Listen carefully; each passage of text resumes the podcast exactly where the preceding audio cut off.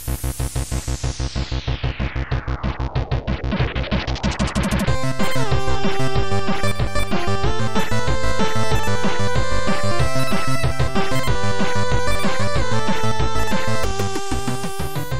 Bonsoir à toutes et à tous, bienvenue dans ce nouvel épisode de Radio Librius, votre podcast jeux vidéo mensuel. Pas de bonus en ce mois de février 2023 puisque programme très chargé. On va parler notamment de Fire Emblem, Fire Emblem Engage, euh, donc le gros morceau de cette émission, on y a tous les trois joué et ça va vraiment faire une, bien belle discussion. On va également parler de pas mal de petits jeux qui sont sortis euh, le mois dernier ou peut-être avant. Euh, on va avoir une partie actualité au début de l'émission comme d'habitude. Pas d'entracte ludique cette fois puisque programme chargé encore une fois. Mais puisque le programme est donné, maintenant je vais saluer mes deux camarades à commencer par Monique. Tiens, cette fois ce sera Monique. Salut Monique. Bonjour tout le monde. Voilà, je Comment va Comment vas-tu Monique? Bah écoute, il se remet à faire froid, euh, j'ai envie de crever le matin. Mais ah ouais, non, mais là, je sais pas ce qui s'est passé. Il y a eu un, un gros, euh, une grosse chute en deux jours, euh, c'est l'horreur. Hein. Ouais, la météo, elle a dit ressenti moins 6. Ah, horrible. Effectivement, j'avais envie de crever, mais sinon, ça va. Ouais, je, je compatis euh, à ta douleur. Euh, est également avec nous, sachant que Mikael en plus lui vient de, de, de la Vendée profonde, donc le froid est, encore pire que, que dans les villes. Comment ça va Mikael Bonsoir. Bah non, moi je, enfin la Vendée profonde, je suis sur la côte ouest, donc si tu veux ça va. On a juste un vent de bâtard, mais euh, question de donner un mood météo également. Il fait jour de plus en plus tôt et ça fait du bien au moral. Ça c'est vrai, ouais. Parce que tu vois là, il fait froid, mais il fait beau. Donc euh, c'est vrai que ça contraste un peu quand même. Ouais, moi j'insiste effectivement sur le vent. Hein. Euh, les, les, vents à 25 km/h là, est gros ça y est. Bah, disons que quand t'as vraiment du vent froid, euh, même s'il fait 3-4 degrés, là tu, tu prends cher quoi. J'ai été courir en short et t-shirt aujourd'hui. Ah ouais. Que ah, la déterre. c'est vrai que tu t'es remis au sport du coup, Mikael. La déterre est, est là quoi. Eh, pour le coup, moi, c'était à vélo hein, que je parlais du vent qui casse les couilles. Aïe, aïe, aïe, aïe, à vélo, euh, j'avoue. C'est encore pire. Hein. Je nique mes temps, là. Il y a quelques. Genre, la semaine dernière, j'avais fait des high scores. Euh, mais là. Ouais, le vélo, euh, c'est le pire pour se prendre le vent dans la gueule. Donc, on compatit ah évidemment à, à, la souffrance de Monique pour se réchauffer. Je marque plus de puntos, là. Ouais, hélas pour se réchauffer un peu les cœurs, on va justement parler euh, d'un sujet euh, bah, très euh, très cool, puisqu'on va parler du Nintendo Direct et des belles annonces qui ont été bah, qui ont été faites pendant le dernier Nintendo Direct qui s'est tenu voilà il y a deux semaines à peu près. J'ai fait un petit récap, histoire qu'on voilà qu'on ait les principales annonces, qu'on puisse en, discuter. Euh, je vais vous vous demander un petit peu votre avis aussi sur euh, sur cette présentation. Évidemment, on va commencer par ce qui était le plus attendu, c'est-à-dire un trailer de Zelda Tears of the Kingdom qui sortira donc bel et bien le 12 mai, puisqu'il y avait des voilà des incertitudes sur un éventuel report du jeu. Des gens pensaient qu'il allait encore être reporté. Après, je sais plus combien de reports déjà, ça aurait vraiment fait mal. Personne de euh, sérieux n'a cru ça en vrai. Alors moi j'y croyais pas non plus, hein, mais disons que c'est voilà, c'était. Menu Consulting ne l'avait pas annoncé, donc moi j'étais plutôt confiant. C'est vrai que Monique Consulting a eu raison sur euh, sur un point en particulier. On va en parler d'ailleurs après dans les actus. Euh, donc 12 mai. Quand même. Plusieurs points, mais là récemment il y, a un, il y a un point sur lequel tu avais vraiment prédit et, et tu t'es tu t'étais pas trompé.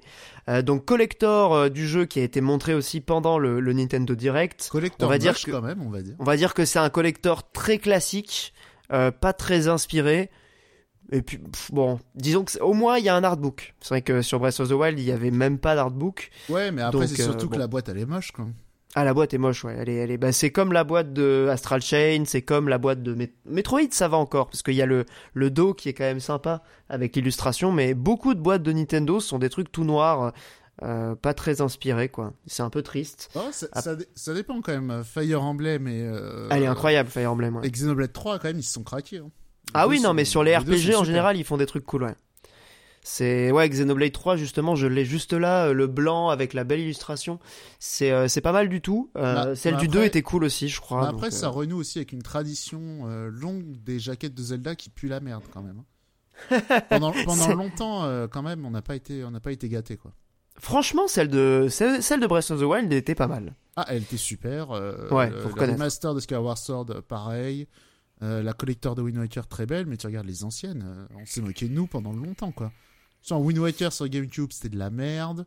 Euh, les boîtes des deux Zelda 64, c'était pas beau. Enfin, il y avait juste le logo. Sur Super NES, pareil. Ouais, c'était vert, En- euh, vert pour. euh, ouais. En Occident, hein, je parle en, en particulier. Mais euh, enfin, globalement, les, les boîtes, on met pas des artworks. Moi, j'avoue que ça me frustre un peu.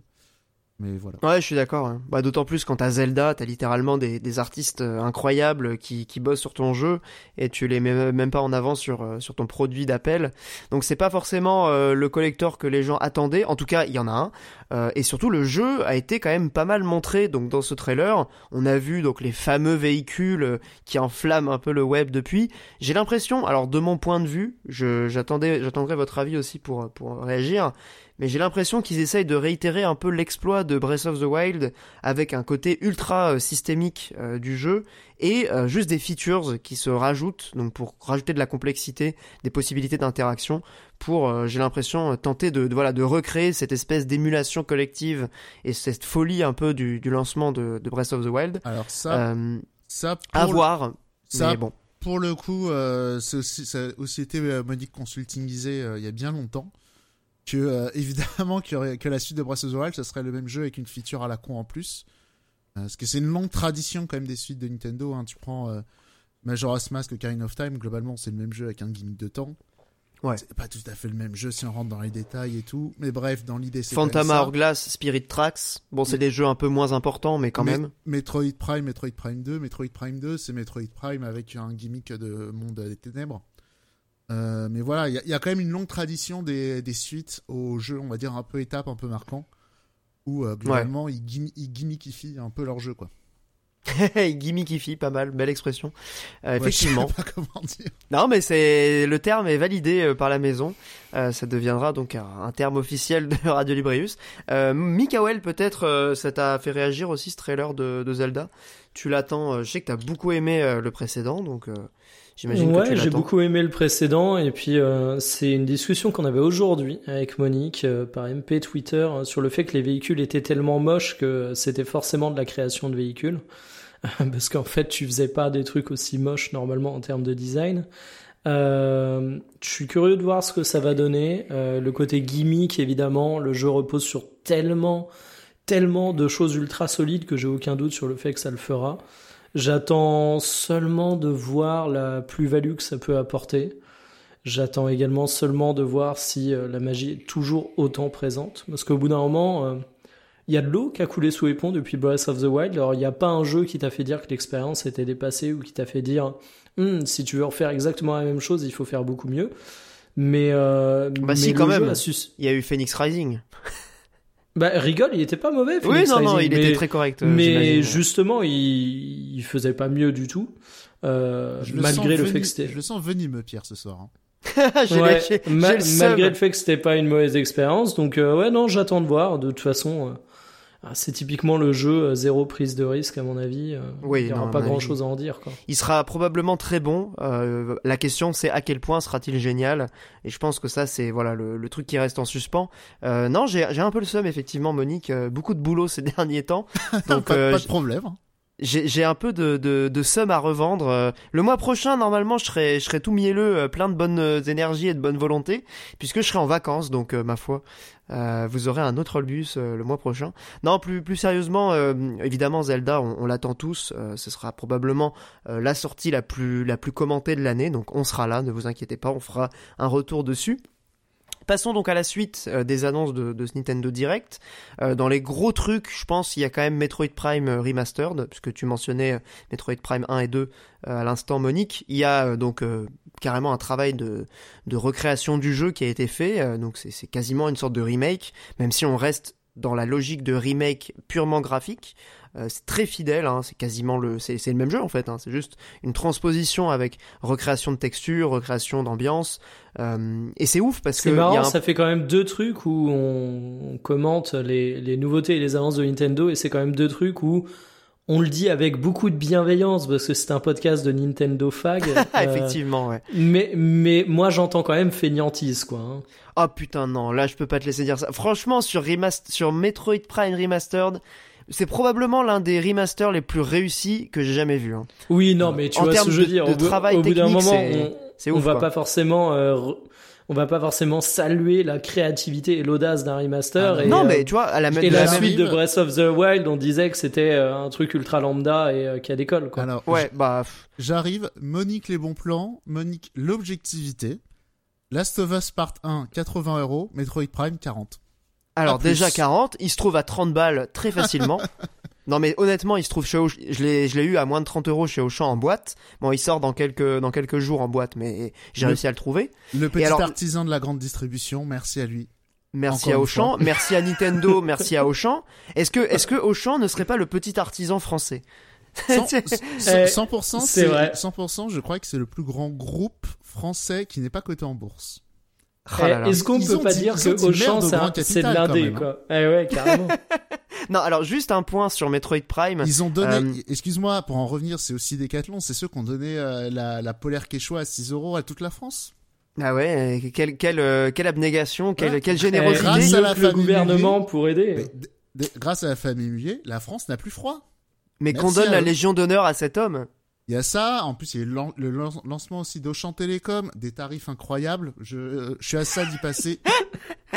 J'arrive.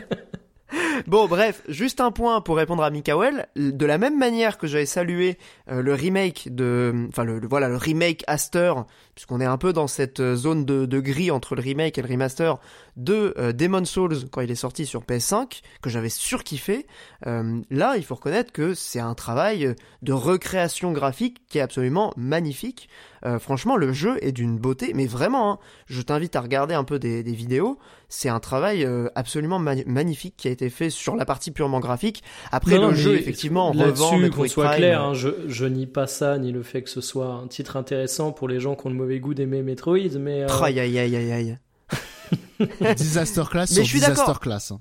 Non, mais je suis d'accord sur le fait que Euh, on en a peut-être fait beaucoup pour un remaster. Mais il faut quand même souligner que non seulement le jeu est sublime, il a été refait vis- visuellement, mais en plus, il y a une adaptation des contrôles. Et si je crois avoir un peu, parce que j'ai pas encore fait le jeu, mais si je crois avoir un peu lu les, les gens qui ont, qui ont fini le jeu, il y a des améliorations euh, de, de gameplay aussi. Donc il y a les différents types de contrôles, il y a aussi des éléments sans spoiler des, des moments du jeu qui étaient un peu rébarbatifs dans l'original et qui ont été euh, fluidifiés un peu à la manière de Wind Waker HD euh, et de la quête de la Triforce. Ouais, parce qu'à toi- la fin, parce qu'à la fin, c'est un peu du même niveau que la Triforce en moins long, quoi. Exactement, exactement. Ah, c'est- ils en ont fait fait bon jeu, l'analogie du coup exprès. Pardon? Il est, ils en ont il- fait il un est dans bon la jeu. provoque gratos. Ah mais Mikael, Non, mais- il est encore pire que moi là. C'est Eh, en en plus, je, je t'avoue que j'ai vu trois images du titre et puis basta, j'ai même pas fait le premier, donc c'est vraiment la gratuité totale. Mais ouais, vous êtes ouf. tellement des Nintendo fans Non, qu'il mais faut il que faut. j'équilibre un peu. Ouais, T'as raison, il faut il faut créer un peu de contraste pour équilibrer. Ouais. Après, en vrai, on parle quand même de Metroid Prime. C'est quand même, c'est quand même partie des jeux les moins, euh, les, les moins attaqués. Critiquables. euh, ouais, c'est Ouais. ça. Ça fait quand même partie vraiment des intouchables, Metroid Prime. Non, non, mais en vrai, moi, c'est juste que j'aime, pour être sérieux, hein, c'est juste que la formule Metroid, ça m'a toujours fait chier, mais en soi, c'est une pure question de formule. Non, je comprends très bien, mais Après- tu vois, c'est un peu comme MGS3, genre personne Ouais, ne dit du mal de MGS3 quoi. Clairement, ça fait partie de ces intouchables. Mais autre chose, par contre, moi, sur les commandes, euh, j'avoue que j'ai fait un peu le vieux con. Mais euh, l'adaptation au double stick, pour moi, c'est vraiment une connerie. Pareil, euh, ils avaient déjà fait ça sur Wii, de façon d'avoir ajouté de la visée, euh, on va dire, en temps réel. C'est quand même un jeu qui est basé sur le lock. Ouais, et de fait de s'arrêter aussi. C'est- euh, basé sur le lock. Genre, typiquement, les ennemis, pour euh, les toucher, t'as pas besoin de viser leurs points faibles. Faut les Non, non, contourner, faut le leur clé, ouais. dasher autour. Complètement, ouais. Alors que ouais, le 3 c'est qui, ça lui, change la, mécanique. Bah ouais, alors que le 3, lui, qui avait vraiment une visée euh, libre, pour le coup, il faisait vraiment des ennemis où il fallait viser sur les trucs, quoi. Alors, il me semble qu'il y a aussi une euh, visée motion gaming. Bon, je sais pas si c'est intéressant. Bah, C'est la même que la version Wii du coup, qui a été reprise. euh, J'imagine, et sans pointeur, donc ça doit être pourri, quoi. Ouais, non, ça doit pas être très intéressant. Au moins, il y a l'option pour jouer euh, de façon classique, ce qui est tout à fait respectueux de, de la proposition originale. Et il me Donc ça, pour le coup, on peut pas leur, optimiser ma GameCube, d'ailleurs. Ouais, il me semble, il me semble avoir lu ça et ça me donne tellement envie d'acheter une manette euh, officielle parce que j'en ai une, mais c'est une, c'est une manette euh, Big Ben à la con euh, qui est vraiment pas ouf quoi. C'est une En- GameCube euh, leader, leader price quoi. Si tu veux, euh, en grand adepte du brocante game, à une époque, si tu veux, j'en ai quelques-unes. Ah non, mais j'ai les manettes GameCube de la, de la GameCube originale, j'ai pas l'adaptateur. Faudrait que j'achète Ah. l'adaptateur quoi. C'est ça le truc. Bon, elles sont chez mes parents, les manettes GameCube, euh, avec, avec mes vieilles consoles, mais bref. Donc passons à la suite, en parlant de jeux GameCube, justement, euh, Baton Kaitos.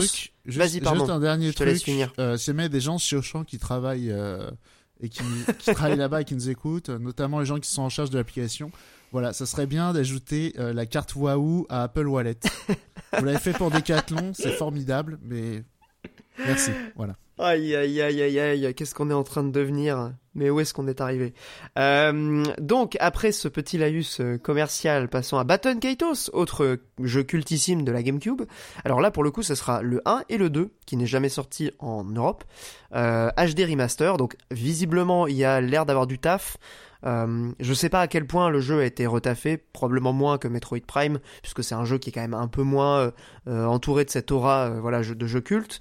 Moi, le premier, c'est un de mes, voilà, c'est un de mes RPG favoris ever, avec un système de, gameplay, enfin de, de combat qui est particulièrement original, qui plairait d'ailleurs, je pense, à Mikael, puisqu'on est sur du tour par tour, mais qui a un twist de un peu de gestion, euh, puisqu'il y, a un- il y a un système de cartes que Oh tu là tous mes mots-clés, euh, tous mes mots-clés de l'amour. Ah ouais non mais je, je suis persuadé que tu adorerais ce jeu. En plus il y a enfin en termes d'univers c'est particulièrement euh, c'est assez classique en vrai mais c'est particulièrement euh, onirique le genre de truc euh, qui se passe dans le ciel euh, au-dessus des nuages ce genre de, de délire là.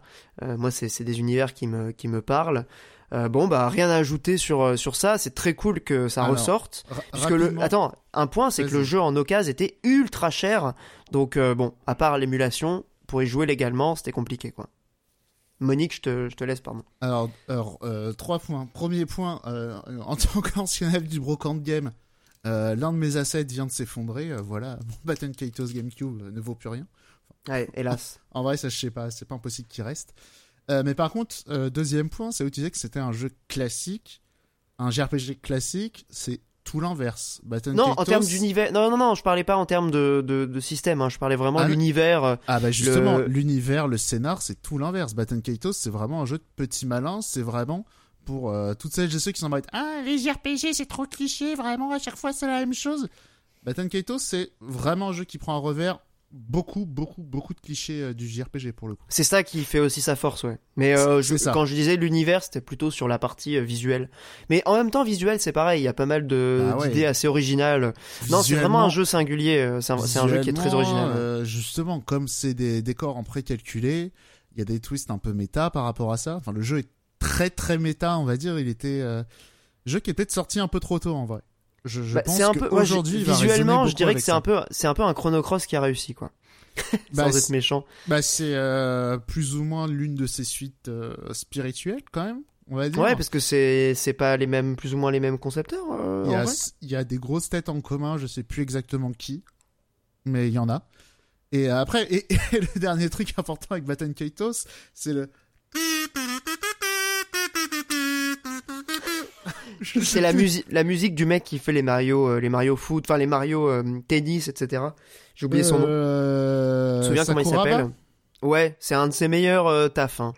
Consensuellement, c'est que c'est connu que c'est son meilleur Je boulot. sais plus si c'est euh, ce que Sakuraba, c'est des Dark Souls aussi, non? Exactement, ouais. Ouais, ouais, C'est là, il a Dark pas- il y a pas que lui, mais- euh, tout ça. Et euh, ouais, ouais, non, euh, l'OST est vraiment pas mal, même si ça aurait, je, quitte à faire un remaster, ce serait sympa de lui donner un peu plus d'argent pour son OST parce que, euh, euh, voilà. au, ni- au niveau de la prod, c'est peut-être un, c'est un peu modeste, quoi. Tu veux dire en termes de réarrangement J'ai l'impression que c'est pas tellement euh, réarrangé. hein. Bah, C'est assez ouais, classique, quoi. C'est assez dans son jus, on va dire. c'est- dommage, je veux dire, ce serait sympa de lui donner des vrais violons, des, une vraie prod Ouais. derrière, quoi. Plutôt qu'un truc midi euh, à l'ancienne, quoi. Ça a un charme aussi, hein, ces petits orgues un peu cheap, mais euh, voilà. Ouais, je vois ce que tu veux dire. Ouais. Après, on n'est pas sur, tu vois, on n'est pas sur du euh, FF7 remake où là, l'ambition, c'est vraiment de de, re- de redonner une seconde jeunesse à la bande son. euh. Ouais, sans dire de lui filer un orchestre, mais euh, lui donner un ingé son pour un peu faire, pour donner un peu plus de, de chaleur. De, de- je vois ce que tu veux un dire. peu ouais, plus de, un peu plus de flamboyance. Ouais, ouais, non, mais on va dire ça comme ça. Hmm, je, je suis assez d'accord. Euh, oui, bah on verra de toute façon le, le jeu, mais ça a pas l'air d'être euh, la priorité. Dans les euh, dans les remakes, remasters et ressortis, c'est vrai que c'est un peu le Nintendo Direct des, des, des on ressort les vieux trucs euh, qui ont fait le succès de leurs machines respectives. De Donc, tout temps bah, les Nintendo Direct, cela dit. Et c'est ce que j'allais dire. Est-ce que c'est pas un peu toujours ça? Mais en même temps, il faut reconnaître aussi que Nintendo a un catalogue, euh, un patrimoine euh, de jeux qui est quand même assez garni. Bon là, en l'occurrence, c'est pas un jeu Nintendo dont je vais parler, que je voulais mentionner. Euh, c'est un jeu Capcom qui s'appelle Ghost Trick, des détectives fantômes en français, euh, qui est un jeu DS absolument euh, génial, qui est bourré d'idées, qui a une, histoire aussi extrêmement extrêmement bien écrite.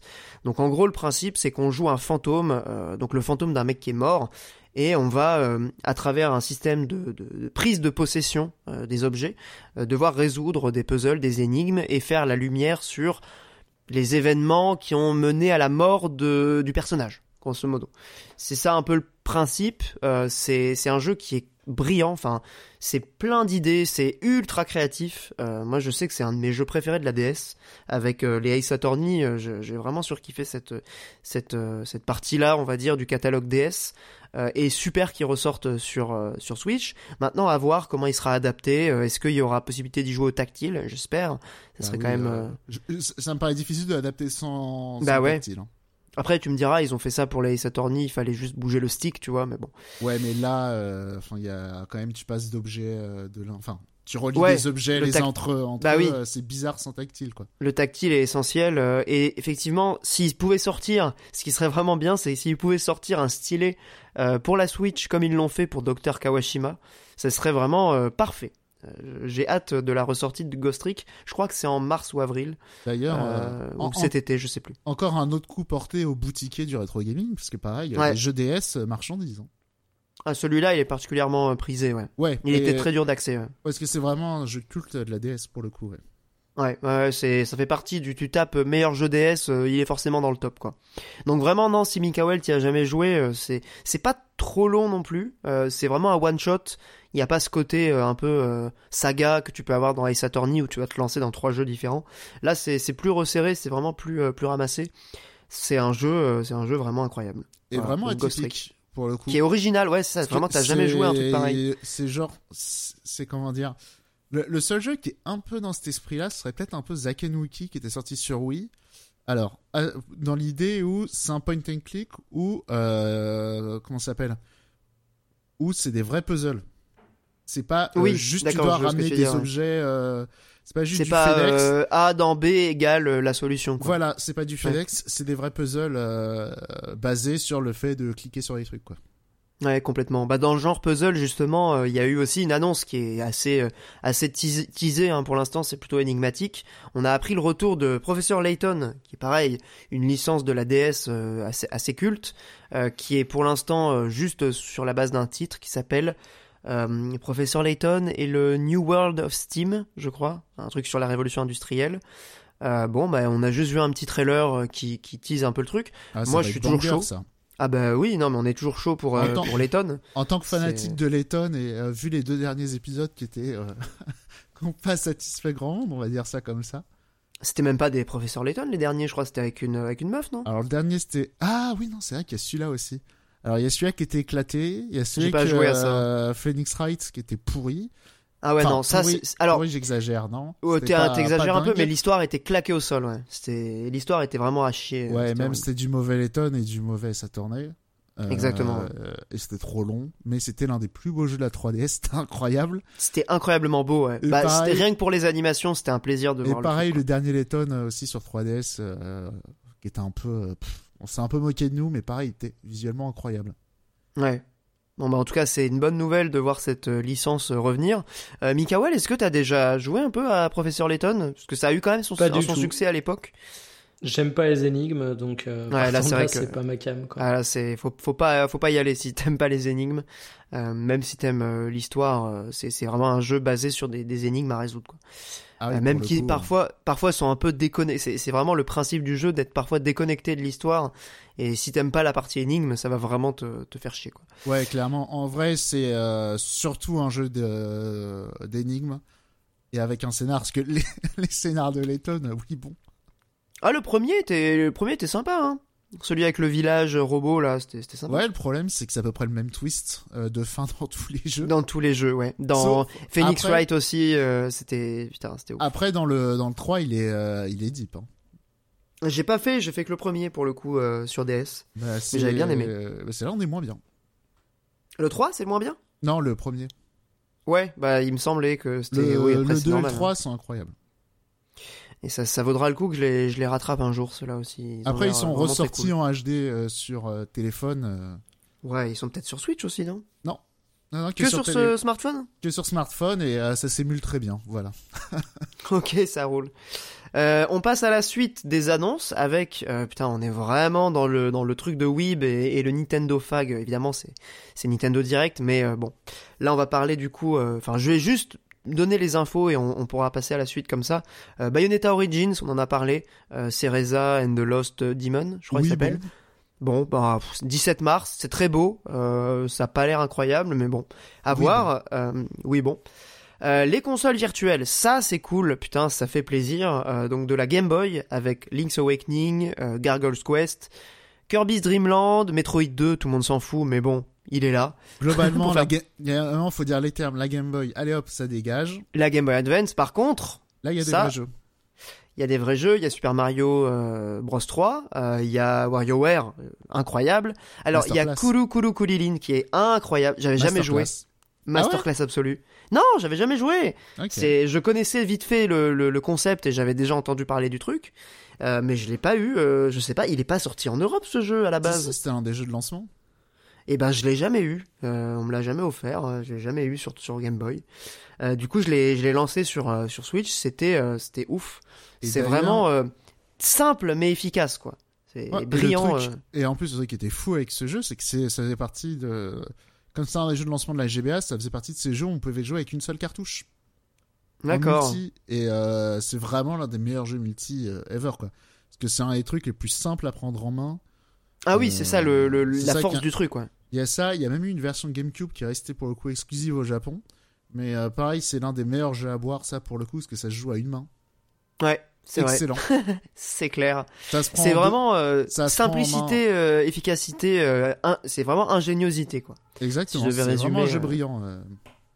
C'est fort ce, ce genre de concept parce que tu, tu te dis mais c'est d'une ba- c'est d'une simplicité basique quoi. Quand tu racontes le truc, tu, je sais pas si tu vois ce que c'est un peu Mikael, c'est une sorte de, de bâton qui tourne et, et tu dois traverser des, des niveaux tout en évitant.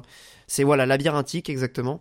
Et euh, Non, moi je suis le rendez-vous en terrain connu là, avec tous vos trucs de, de Nintendo Fag, euh, je t'avoue que. Alors franchement, euh, si t'as l'occasion de tester, c'est c'est d'une simplicité. C'est vraiment hyper addictif parce qu'il y a un côté à la fois un peu plateforme adresse et en même temps un peu énigme euh, pour Oh, optimiser ton passage. En vrai, surtout adresse. euh, oui, surtout que, euh, adresse, ouais. Mais quand tu connais bien les niveaux, tu, tu sais par où passer pour optimiser et ça c'est c'est pas mal. Oui, après quand tu tombes dans le time attack, mais bon, là t'es perdu là. Ouais, bah là il y a des il y a des speedrunners euh, qui sont qui sont absolument incroyables hein, sur ce jeu. C'est assez ouf. Mais Euh, même en y a- vrai, ça fait partie de ces jeux qui, euh, plutôt que se retrouver sur une console virtuelle, en vrai, je pense qu'ils auraient pu carrément faire un portage et vendre pas très cher euh, sur l'eShop. euh, Il y aurait eu moyen de, il y aurait eu moyen quoi. euh, il y avait moyen de moyenner vu l'aura du truc, effectivement. Euh, euh, pas forcément vu l'aura, mais vu la force du concept. Ouais, pour les gens qui connaissent, en euh, tout cas, tu t'en reveux, quoi. T'en t'en reveux vraiment. Ça ou même faire un truc un peu à la Tetris 99, tu sais, genre tu te fous gratos dans l'abonnement. Et Ouais. euh, et tu sais, ça peut être un truc de, euh, tu sais, quand tu déballes ta Switch, t'as ça directement dedans et, euh, et c'est un jeu, tout le monde s'amuse, tout le monde peut jouer, c'est vraiment super quoi. Ouais, ce- cet aspect-là est vraiment, ce- le côté universel est, est vraiment ouf. Mario Kart, bon, bah, Mario Kart. GBA, on l'emmerde. Euh, Mario et Luigi Superstar Saga, bon, Relou. j'y ai joué à l'époque. Je dirais pas que c'est un mauvais jeu, mais ça m'a pas laissé un grand C'est souvenir. vraiment pas un mauvais jeu, si j'ai essayé d'y jouer. Tu avais, tu avais jamais joué? Tu l'as pas fait du coup? Ben si, j'ai- enfin, euh, commencé le jeu, je m'étais emmerdé de fou. Ouais. Euh, mais c'est pas mauvais non plus. Mais euh, à l'époque, j'avais trouvé ça sympa, mais j'étais jeune, tu vois, sur, sur Game Boy Advance, mais pour faire rapide sur la console virtuelle, faut dire les vrais termes. Euh, parmi les meilleurs jeux de la console, il y a Castlevania. Ils seront pas dedans parce qu'ils sont en vente sur l'eShop. Effectivement. Les, euh, pareil, les Mega Man Zero qui sont mortels, ils sont en vente sur l'eShop. Les Battle Network, ils vont arriver sur l'eShop.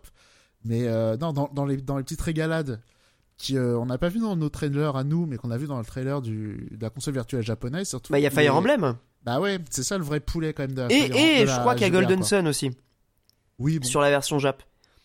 Non, en France, il y est déjà, je crois, Golden Sun. Ah, ok. Golden Sun, ça m'a mystifié quand j'étais petit, mais euh, bon, on souffle. Bon, bah, c'est, voilà, c'est, pour le coup, en termes de classicisme, on n'est pas sur Baton Kaitos, quoi. Là, c'est vraiment cla- classique, classique. Ouais, Euh, il y a Vraiment Minish Cap. JRPG le jeu, quoi. Ouais, JRPG le jeu, euh, mais bon, c'était sublime pour la GBA à l'époque, ça devait être, euh, ça a matrixé les gens quoi. Euh, Minish Cap, qui est aussi un des plus beaux jeux de la console, euh, qui rend très bien d'ailleurs sur euh, sur la Switch, donc euh, bon, si vous l'avez jamais fait, euh, il est assez court et je trouve qu'il exploite bien le, le potentiel de son de son concept aussi justement, qui est donc de devenir Minish, tout Lui, petit, très sympa pour le coup. très sympathique. C'est pas un, c'est pas un me- des meilleurs Zelda, mais si vous cherchez un peu à, à découvrir le concept euh, du, du Zelda 2D de façon accessible, il est quand même relativement euh, court et, et simple à prendre en main. En tout cas, beaucoup plus qu'un Zelda 2, euh, Zelda 3, pardon. Euh, donc Link to the Past ou peut-être euh, Link's Awakening qui est aussi dans la version euh, dans la console virtuelle Game Boy pour le coup, mais qui a un remake DS, enfin Switch pardon. Enfin bref, on va Pour pas s'étendre. Pour le coup, Hot Tech, Link's Awakening, gros, ça y est. hein. Ça c'est la hot take ça? Ah ouais, les, les Zelda Game Boy, franchement, on, on souffle. hein. Bon, il est sympa quand même, je trouve, euh, Link's Awakening. C'est pas mon préféré. Je le trouve quand même réussi. Euh, notamment le, le remake qui était très sympa. euh, bon, après, c'était très très très plan plan, plan plan, pardon, comme remake. Mais euh, bon. Voilà, voilà pour le Nintendo Direct. On y a passé pas mal de temps. Donc, on va pouvoir passer trop. à la suite. à moins qu'il y ait d'autres actus que t'aies retenus, mais je pense qu'on a fait le tour, hein, franchement. Non, arrêtez. Ah oui, c'est ça. Je disais, non, on a peut-être passé un peu trop de temps sur Nintendo Direct. Je pense aussi, donc on va pouvoir passer rapidement Non, parce sur que quand la même, suite. on a eu des annonces sur euh, le Season Pass de Xenoblade 3. Ils ont ajouté personne. Ah non Mais Fire Emblem aussi, sur il y a eu Fire des Emblem annonces. Engage, on a eu de nouveaux personnages. Non mais arrêtez avec vos trucs de personnages. À la limite pour Smash Bros, je comprends bien. C'est le seul intérêt de ce jeu, c'est Ouais, la clairement. collectionnite. Mais alors, euh, Non, par contre, euh, sur le sur Xenoblade, sur le Season Pass, ils ont teasé le DLC euh, narratif euh, de donc du, du 3 et apparemment c'est un truc qui va regrouper les personnages des trois jeux dans une espèce de, de méga finale qui a l'air assez ouf. Euh, J'ai très hâte de mais, personne finit les Xenoblade. Faut dire les termes. À un moment, le- ça le- sert à rien de faire des DLC. mais le DLC sera un- sera une, une espèce de truc standalone quoi, une espèce de contenu Ah. annexe, un peu comme. Torna pour le 2 quoi. C'est un truc vraiment euh, à part qui est vraiment euh, qui, qui sera pensé Bah, comme un... c'est surtout que, pour le coup, alors, Mikael n'a pas fini Xenoblade 3, mais je sens que Xenoblade 3, c'est, euh, genre, il tease, euh, le, le fait que, euh, voilà, les deux univers. les univers euh, sont reliés. du 1 et du 2, ils ont fusionné pour créer celui du troisième. Et que, euh, et en gros, la fin, elle dit, euh, oui, il faut un peu se détacher des choses du passé, tout ça, et aller de l'avant. Donc, du coup, c'était, euh, du coup, c'est surprenant quand même de voir que le DLC narratif, ce soit, il nous ramène euh, Rex et Shulk euh, dans le DLC, quoi. Ouais, après, euh, je fais confiance à Takahashi pour nous proposer une réflexion intéressante là-dessus, justement. Je, bon, je, je suis peut-être un peu trop euh, bandeur de, de Takahashi, mais, mais honnêtement, il m'a jamais déçu euh, sur Xenoblade, donc, euh, donc Ah faut, après, faut faire confiance. C'est intéressant parce qu'à la fin du 3, elle, elle avait euh, frustré beaucoup de monde. Oui, mais là, du coup, il y a un peu ce côté faisait- fanservice. euh, C'est ça, elle faisait miroiter justement ce que ce qu'a l'air d'être le DLC du, du 3. Et euh, le 3, Ouais. il disait euh, il, il serait temps de grandir. Ouais, c'est c'est une Voilà. belle une belle une belle un beau résumé, une belle manière de, de résumer le truc. Passons donc à la suite puisque sinon Mikael va nous assassiner à distance. Et il va engager, il va appeler le SWAT. Non, je m'endors tranquillement. il va nous faire un swatting. Euh, Shinji Mikami qui part de Tango Gameworks, donc le studio qu'il a qu'il a cofondé, euh, donc il a même fondé tout seul, je crois au départ. Euh, donc The Evil Within, The Evil Within 2, Ghostwire Tokyo et récemment euh, Hi-Fi Rush qui n'était pas réalisé par Shinji Mikami mais par un occidental qui s'appelle John Johannes qui avait notamment réalisé déjà Evil Within 2 qui était un, très grand jeu Les DLC Euh, du premier. et les DLC du premier qui étaient excellents également. Euh, si j'ai bien compris, euh, il part sans sans l'intention de faire son fameux jeu d'horreur euh, un peu best-of euh, ultime qu'il avait annoncé depuis un moment et qu'il avait teasé dans plusieurs interviews. Bah, ah, qui, a il- l'a teasé dans Hi-Fi Rush pour le coup. Voilà, donc Ah, donc c'est un peu, oui, c'est un peu frustrant de de- de- d'apprendre cette nouvelle. Euh, on n'en sait pas forcément énormément plus sur les, les Oh, causes. mais- euh. Comme on dit, euh, ciao mon pote, il va faire du consulting, t'inquiète. Ah bah il va s'en sortir. Hein. Je voilà, je, je me- je m'en fais pas. C'est juste que c'est un peu, voilà, c'est un grand nom du jeu vidéo euh, qui, euh, on sait pas s'il arrête le jeu vidéo, mais en il, tout a cas, 60, il... a 60 ans. euh, au Japon, les gens ne prennent pas de retraite. euh, voilà, comme vous avez pu le voir sur BFM TV. exactement. Ah, mais tu sais, dans le même temps, moi j'ai entendu Alain Damasio me dire que le consulting c'était de la merde, hein, donc euh, Ah, est-ce que c'est une retraite qu'on lui souhaite? En vrai, je suis même pas sûr qu'il ait besoin de faire du consulting. Il est déjà super riche. hein. Ah non, il roule en lambeau, il s'en bat les couilles. Hein. Ah non, mais lui, il est, il blindé. Hein. Mais, euh, Il est blindé de chez blindé, mais bon. mais, mais après, blague à part, c'est vrai que c'est un truc qu'on sous-estime quand on pense développeur de jeux vidéo. euh, on pense à tous ceux qui galèrent, mais en vrai, toutes les grandes stars qu'on connaît, ils sont archi blindés. Ah bah surtout des gens comme Mikami qui ont commencé jeunes. Ouais, euh, c'est ce que je dis, les là, stars. Ah lui, c'est une méga star quand même. Hein, faut Voilà, reconnaître, même, euh. euh, même Sakurai, euh, quand il a lancé sa Eh. chaîne YouTube, euh, direct Ah. flex en mode je monétise Alors pas que la pendant ce chaîne, j'ai pas besoin d'argent, vous inquiétez pas. Pendant ce temps-là, on a Hideo Kojima qui garde son appareil photo avec euh, l'écran brisé. Rappelons-le, une démarche écologique rare, un homme qui va euh, reconstruire des ponts entre les mondes et, et qui ne gaspille pas. Mais Hideo Kojima, ça se voit que euh, il a quand même un mindset babos un peu. Ouais. Bah, ça, ça se ressent dans ces dans ces jeux. Quoi. Après sur Mikami, il faut quand même rappeler Alors, le parcours ouais, du monsieur, c'est tu ce vois. que j'allais dire. Mikami, en vrai, lui aussi, je le sentais pas mal babos mental, et euh, mais en vrai, non, non, il roule en Porsche. Vrai. Ouais, ok. Mais je le sentais, toujours En fait, c'est- je le sentais bien. la Porsche, c'est la, euh, Porsche, c'est la voiture de riche des pauvres. hein. Enfin, tu vois ce que je veux dire. Ah. Peut-être que c'est une preuve d'humilité pour lui. Ah, je suis pas sûr. C'est peut-être une Lamborghini, hein. euh, ça se trouve, on n'en sait rien. hein. Je vais taper Shinji Mikami car. L'information, quand même, elle est importante. Essentiel pour les auditeurs, les auditrices. Radio Librius, toujours premier sur l'actu, toujours premier sur l'info de première main. Euh, Eh, non, jeux vidéo et automobile, Genre- il n'y a pas que Cyril Drevet. on, on reçoit Cyril Drevet dans le prochain numéro. D'ailleurs, soyez au rendez-vous, les amis. Euh, un crossover turbo Radio Librius. Vous avez hâte de voir ça. Non, plus, plus sérieusement sur Mikami, petit euh, résumé de son parcours. C'est quand même un type qui a Porsche. comment C'est une Porsche, ok. Bon, c'est un type qui a commencé avec Resident Evil chez Capcom. Il a quand même bossé sur Ace Attorney. Il a ensuite bossé chez Platinum, qu'il a cofondé. Euh, Vanquish, euh, euh, bah, les Evil Within, il était producteur. Mais bon, c'est un parcours quand même euh, assez, euh, assez marquant, quoi, dans le jeu vidéo. C'est quelqu'un qui a laissé son empreinte euh, dans le, dans l'industrie. Et donc, euh, bon, bah, c'était important, je pense, de, de saluer euh, Ciao l'artiste, comme disait Monique. Non, ciao Euh, mon pote qui, qui disait euh, Drucker. Ciao mon pote ciao mon pote tu vas nous, tu vas nous manquer. Euh, Elden Ring, qui Ouais, des- les 20 millions pour Non, son premier ah, anniversaire. Attendez, j'ai une information cruciale avant toute chose. C'est que Monique ne sait pas faire la différence entre une Porsche et une Ferrari. Ah, c'était une Ferrari du coup? Ah oui, oui, Monique m'a envoyé le visu- enfin, les photos, c'est une Ferrari. C'est quoi la différence? Alors, Mikael fait bien, fait bien de me dire ça parce que euh, en parlant de taper, j'étais en train de taper un tweet justement pour Cyril pour lui demander euh, que- s'il pouvait me dire de quel modèle de Porsche il s'agissait.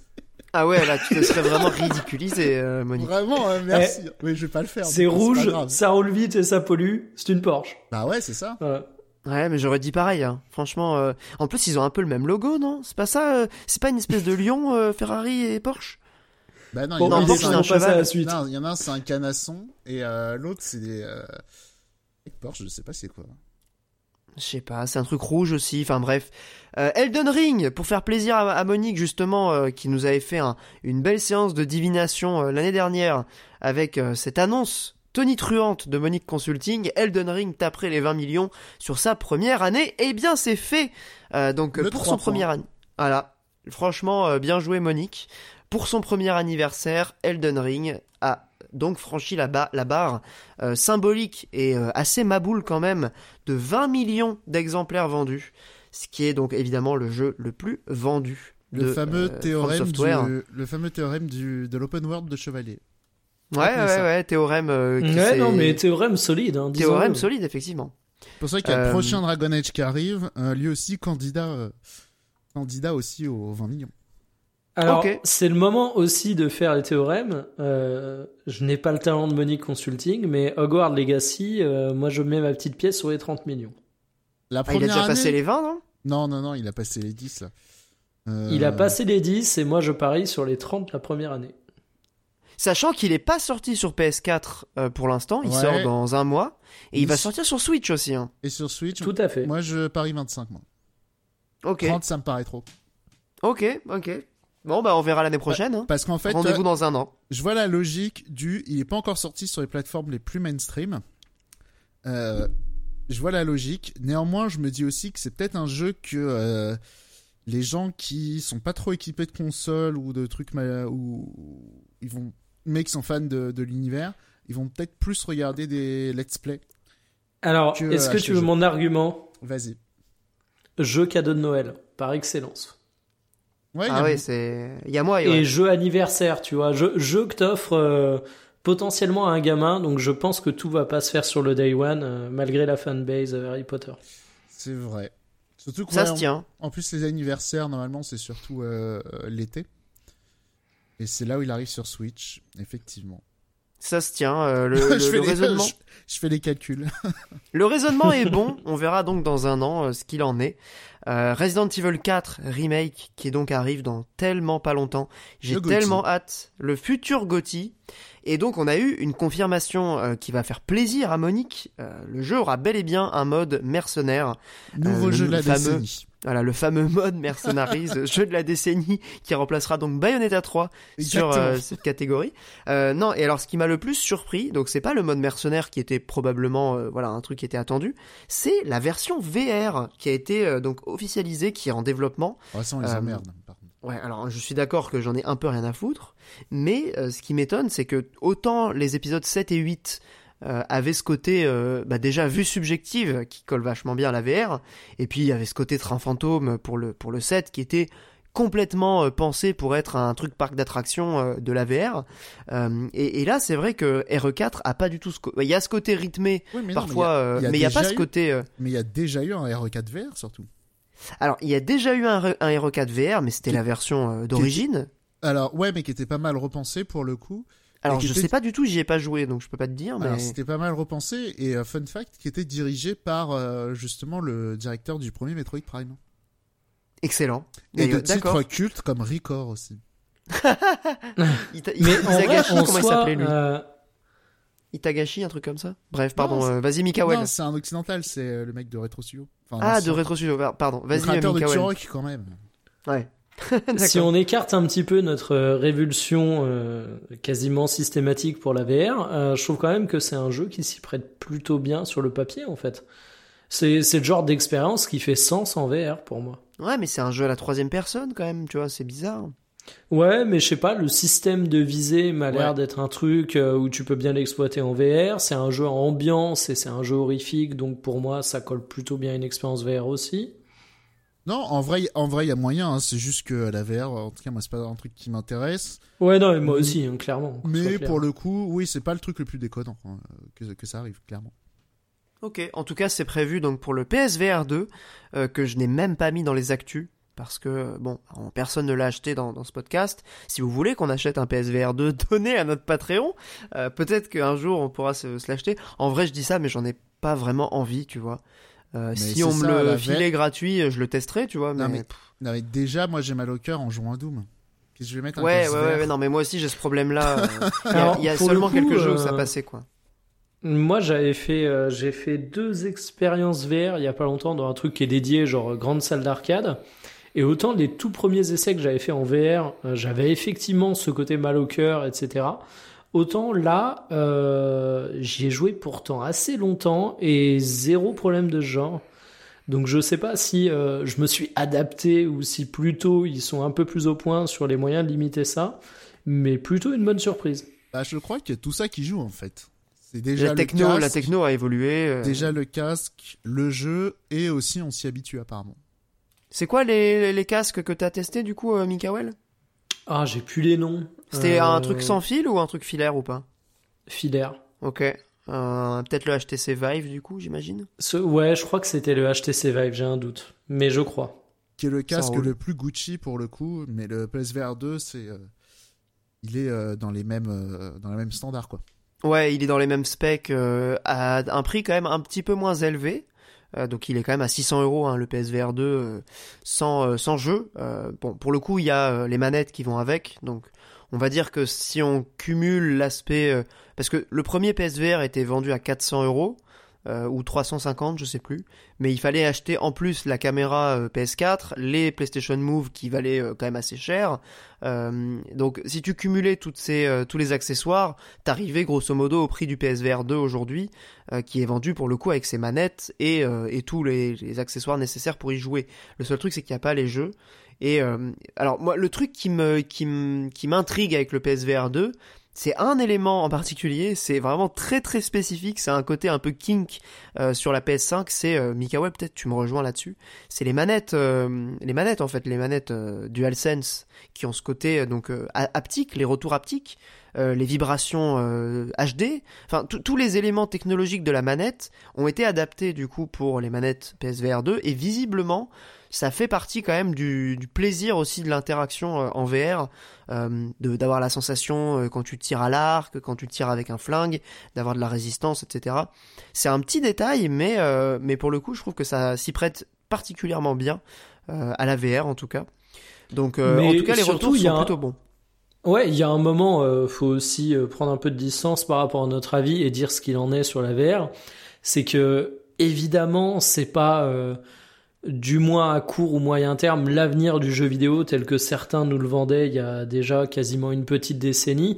Évidemment, aujourd'hui, si t'es passionné de jeux vidéo, tu vas pas passer ton temps à jouer à des jeux en VR.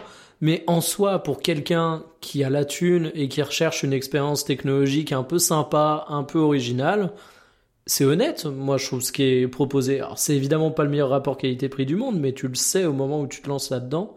Donc euh, on bitch, on bitch, parce que forcément euh, c'est pas énormément notre culture. Vous venez de passer une demi-heure sur des jeux Nintendo moches qui tournent sur une Switch qui a 15 ans. Ouais. Et évidemment la VR c'est pas trop l'ambiance ici. Euh, jamais j'irai acheter ça. Et mais pourtant, j'ai acheté un comprends. casque. Hein, euh, J'avais acheté le premier Oculus Quest euh, en occasion. J'ai revendu au bout de trois mois, mais euh, mais j'ai voulu tester quand même, tu vois. Quand même un, peu- un peu Ouais, curieux non, mais du je truc, hein. comprends. Et c'est pour ça, moi, en soi, on tombe vraiment euh, hyper souvent dans le bashing. Moi, le premier, hein, parce que c'est aussi un sujet de vanne facile. Ah oui, c'est ça. Mais, mais, mais je pense quand même qu'il faut le rappeler. C'est euh, si vous avez de la thune et que vous êtes euh, du genre à être hyper technophile, curieux de ce genre de truc, il n'y a pas de mal, quoi. Bah surtout que visiblement le produit est quand même très qualitatif, euh, même s'il vaut cher, c'est quand même plus cher Ouais, que la console. C'est- euh, Clairement aujourd'hui, si j'ai bien compris euh, de ce que j'ai lu et vu un peu des tests, c'est le meilleur casque euh, commercial, en tout cas grand public, euh, pour jouer aux jeux vidéo qui est sur le marché. mais après, C'est le meilleur, il y a pas mieux. Pour, pour Donc le c'est coup, quand même cool, il me semble que j'avais déjà dit ça dans un podcast, mais en vrai, même 600 balles, je trouve pas ça délirant parce que le, le public de la VR, il est réduit, c'est des gens qui kiffent vraiment ça, c'est pas débile de leur proposer un truc qui est vraiment de la bonne cam, même Mhm. si c'est, euh, on va dire, un peu cher, en tout cas, euh, plus cher que ce que les curieux mettraient. Bah disons que je trouve Les, ça les intéressant. fanatiques seront heureux, quoi. Clairement, et je trouve ça intéressant de voir la stratégie de Sony euh, entre le premier et le deuxième PSVR, c'est-à-dire que quand ils ont lancé le premier, il y avait cette idée qu'on était encore un peu dans le flou sur cette technologie, et il y avait l'idée potentiellement que la VR deviendrait un vrai truc, un gros truc du jeu vidéo. Donc ils se sont dit on va aller euh, faire un casque relativement accessible, et on va essayer d'aller grappiller, voir à quel point ça s'implante dans les foyers. Ils se sont très vite rendus compte que ça restait un truc relativement restreint, qui parlait à des gens euh, qui en voulaient, quoi, qui voulaient un truc, euh, qui voulaient de la VR, et c'est un public de niche. Ouais. Euh, donc sur le deuxième, on s'est dit allez, de on y va, on fait le- euh, bah, d'une grosse, très grosse niche. Ouais, pour moi, c'est pas de niche, c'est, quelques millions d'exemplaires vendus quand même Bah, euh, le premier. C'est pas mal quand même.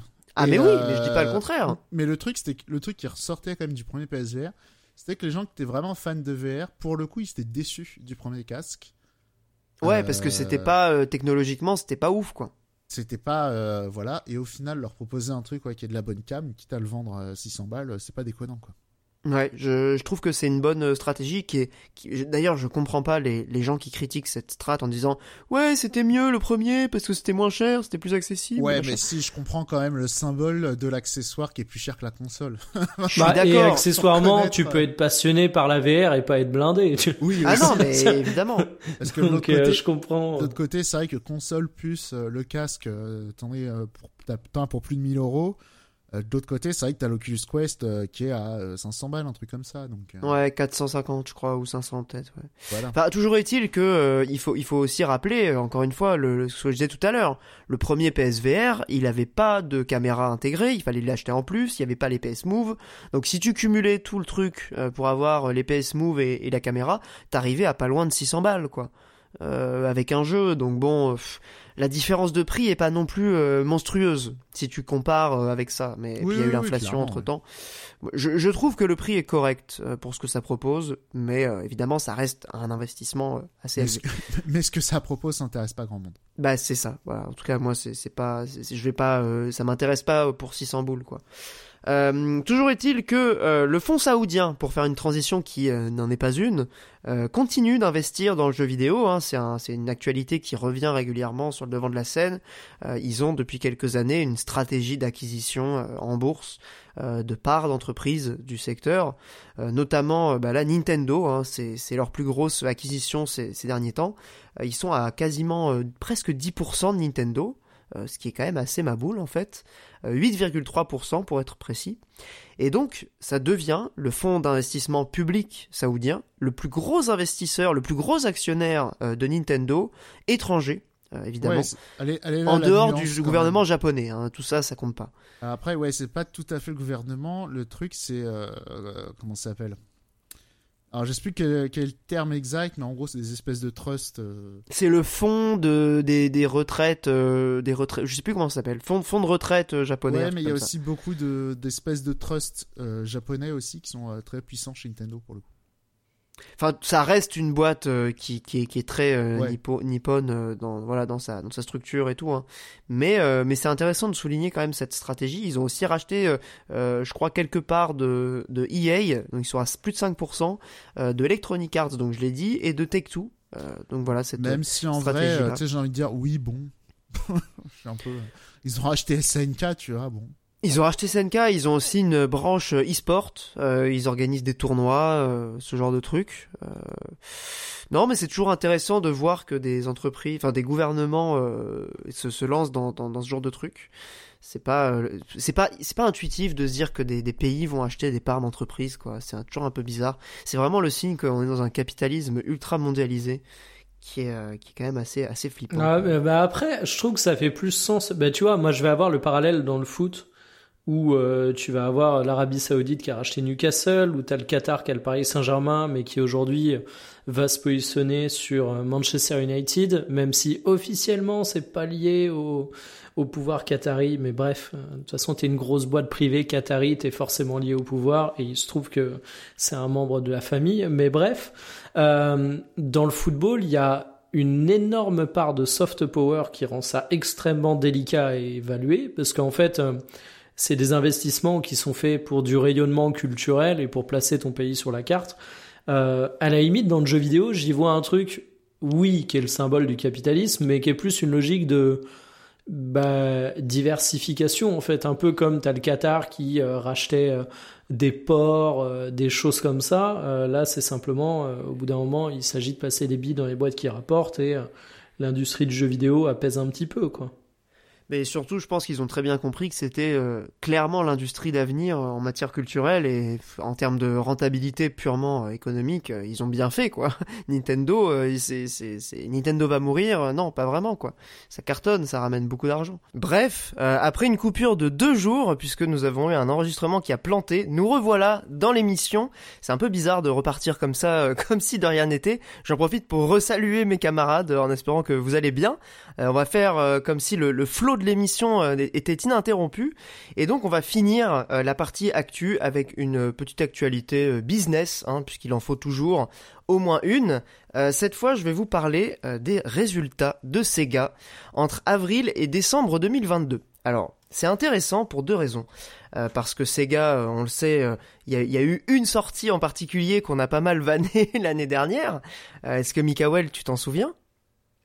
Alors, la seule qui me vient en tête, c'est Sonic, mais on n'aurait pas été du genre à vanner Sonic. Enfin, Non, c'est- non, vraiment pas. euh, c'est pas le, le genre de la maison. Et c'était effectivement Sonic euh, Frontiers euh, qui a été quand même euh, bon relativement bien vendu. Hein, il, s'est- il a été plutôt bien reçu aussi, euh, étonnamment, puisque bon le jeu euh, a pas l'air d'être non plus éclaté au sol, mais ça a pas l'air d'être le, le chef Non, d'œuvre mais de en vrai, est-ce que c'est pas le meilleur Sonic depuis bien longtemps si j'arrête un peu de troller? Selon les gens qui y ont joué, c'est probablement l'un des moins pires en tout cas. Bah, ouais. Après, le dernier Sonic qui était so- sorti, si je dis pas d'annerie, c'était Sonic Mania et c'était plutôt un bon cru. Enfin non, il y avait eu Sonic En 3D, ouais. entre temps. Il y a eu Forces et surtout il y a eu la ressortie de Sonic euh, Rush, non C'était comment il s'appelait? Colors. Sonic Ouais, Colors. Colors. Qui Avec- sont plutôt des Sonic qui ont bonne réputation. Ouais, mais c'était pas exactement les mêmes ambitions, tu vois. Là, t'as vraiment Oui, l'impression oui, oui, oui. que euh, Sonic essaye de se renouveler, de passer un cap. euh, Le jeu de la next gen, Sonic, euh, n'est Ouais, pas ouais, mort. c'est l'un des, euh, enfin, il me semble, c'est leur jeu le plus cher et tout, euh, plusieurs années de développement, euh, tout ça. Clairement, il y avait une ambition euh, assumée, en tout cas euh, vendue comme telle. Euh, ce qui était intéressant, c'était le passage au monde ouvert. Et bon, si c'est pas forcément euh, la consécration euh, pour euh, voilà pour Sega, le jeu s'est quand même vendu à 2,9 millions d'exemplaires, ce qui est un très bon score.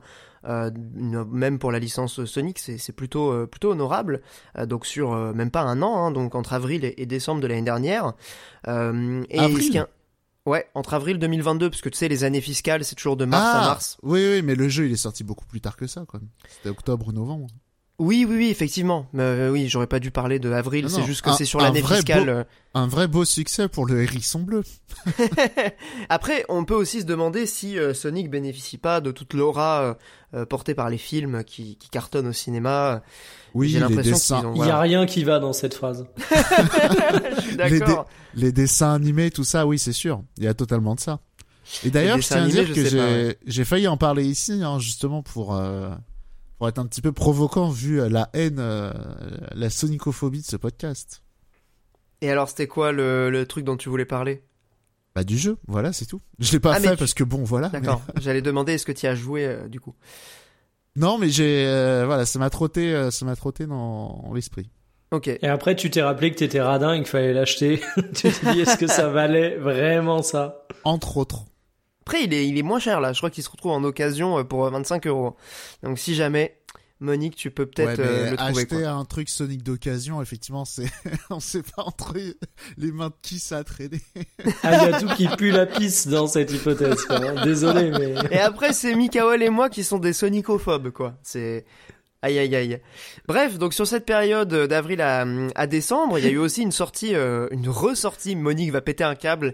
C'est celle de Persona 5 Royal, qui est donc à nouveau pour euh, donc la troisième ou quatrième fois sortie, puisqu'il y a eu donc la sortie PS3, euh, PS4 japonaise, la sortie PS4 occidentale de Persona 5 classique, la sortie Persona 5 Royal sur PS4, et donc cette fameuse et dernière sortie euh, du RPG euh, de Atlus sur PS5, Xbox, euh, PC, Xbox Series S, Xbox Series X, PC et Nintendo Switch. Alors, j'ai pas le décompte officiel des différentes plateformes. J'imagine que la Switch drive pas mal le, le truc, mais en tout cas, c'est Après, il y a 1,3 le Game million. Pass, hein. euh, Pardon, ouais, il y a le Game Pass aussi. Effectivement, là, on parle Oui. pas des, des- on parle pas des Game Pass, on parle que des ventes. Euh, c'est 1,3 million d'exemplaires sur la période. 3,3 millions en tout de ventes donc pour Persona 5 Royal, ce qui amène, selon euh, les, les chiffres de, de, de Sega qui ont été publiés, à 8,3 millions d'exemplaires pour la franchise Persona 5, en comptant les spin-offs Persona 5 Strikers et Persona 5 Dancing euh, in Starlight. Donc c'est quand même euh, assez euh, assez maboule hein, euh, le succès de, de Persona 5. Je sais que Monique t'en as un peu marre de le voir un peu par- de le voir partout. Là, ça Euh, y est, ouais. Ouais, là, c'est, c'est ça se comprend. Je, je, je te rejoins un peu dans cette, euh, dans ce, dans, dans comment dire, dans ce côté un peu désabusé, quoi, dans cette Non, mais là, ce lassitude. Ce sera le septième anniversaire du jeu quand même, hein, en septembre. Effectivement, il est Ah, encore. mais regarde, à 5.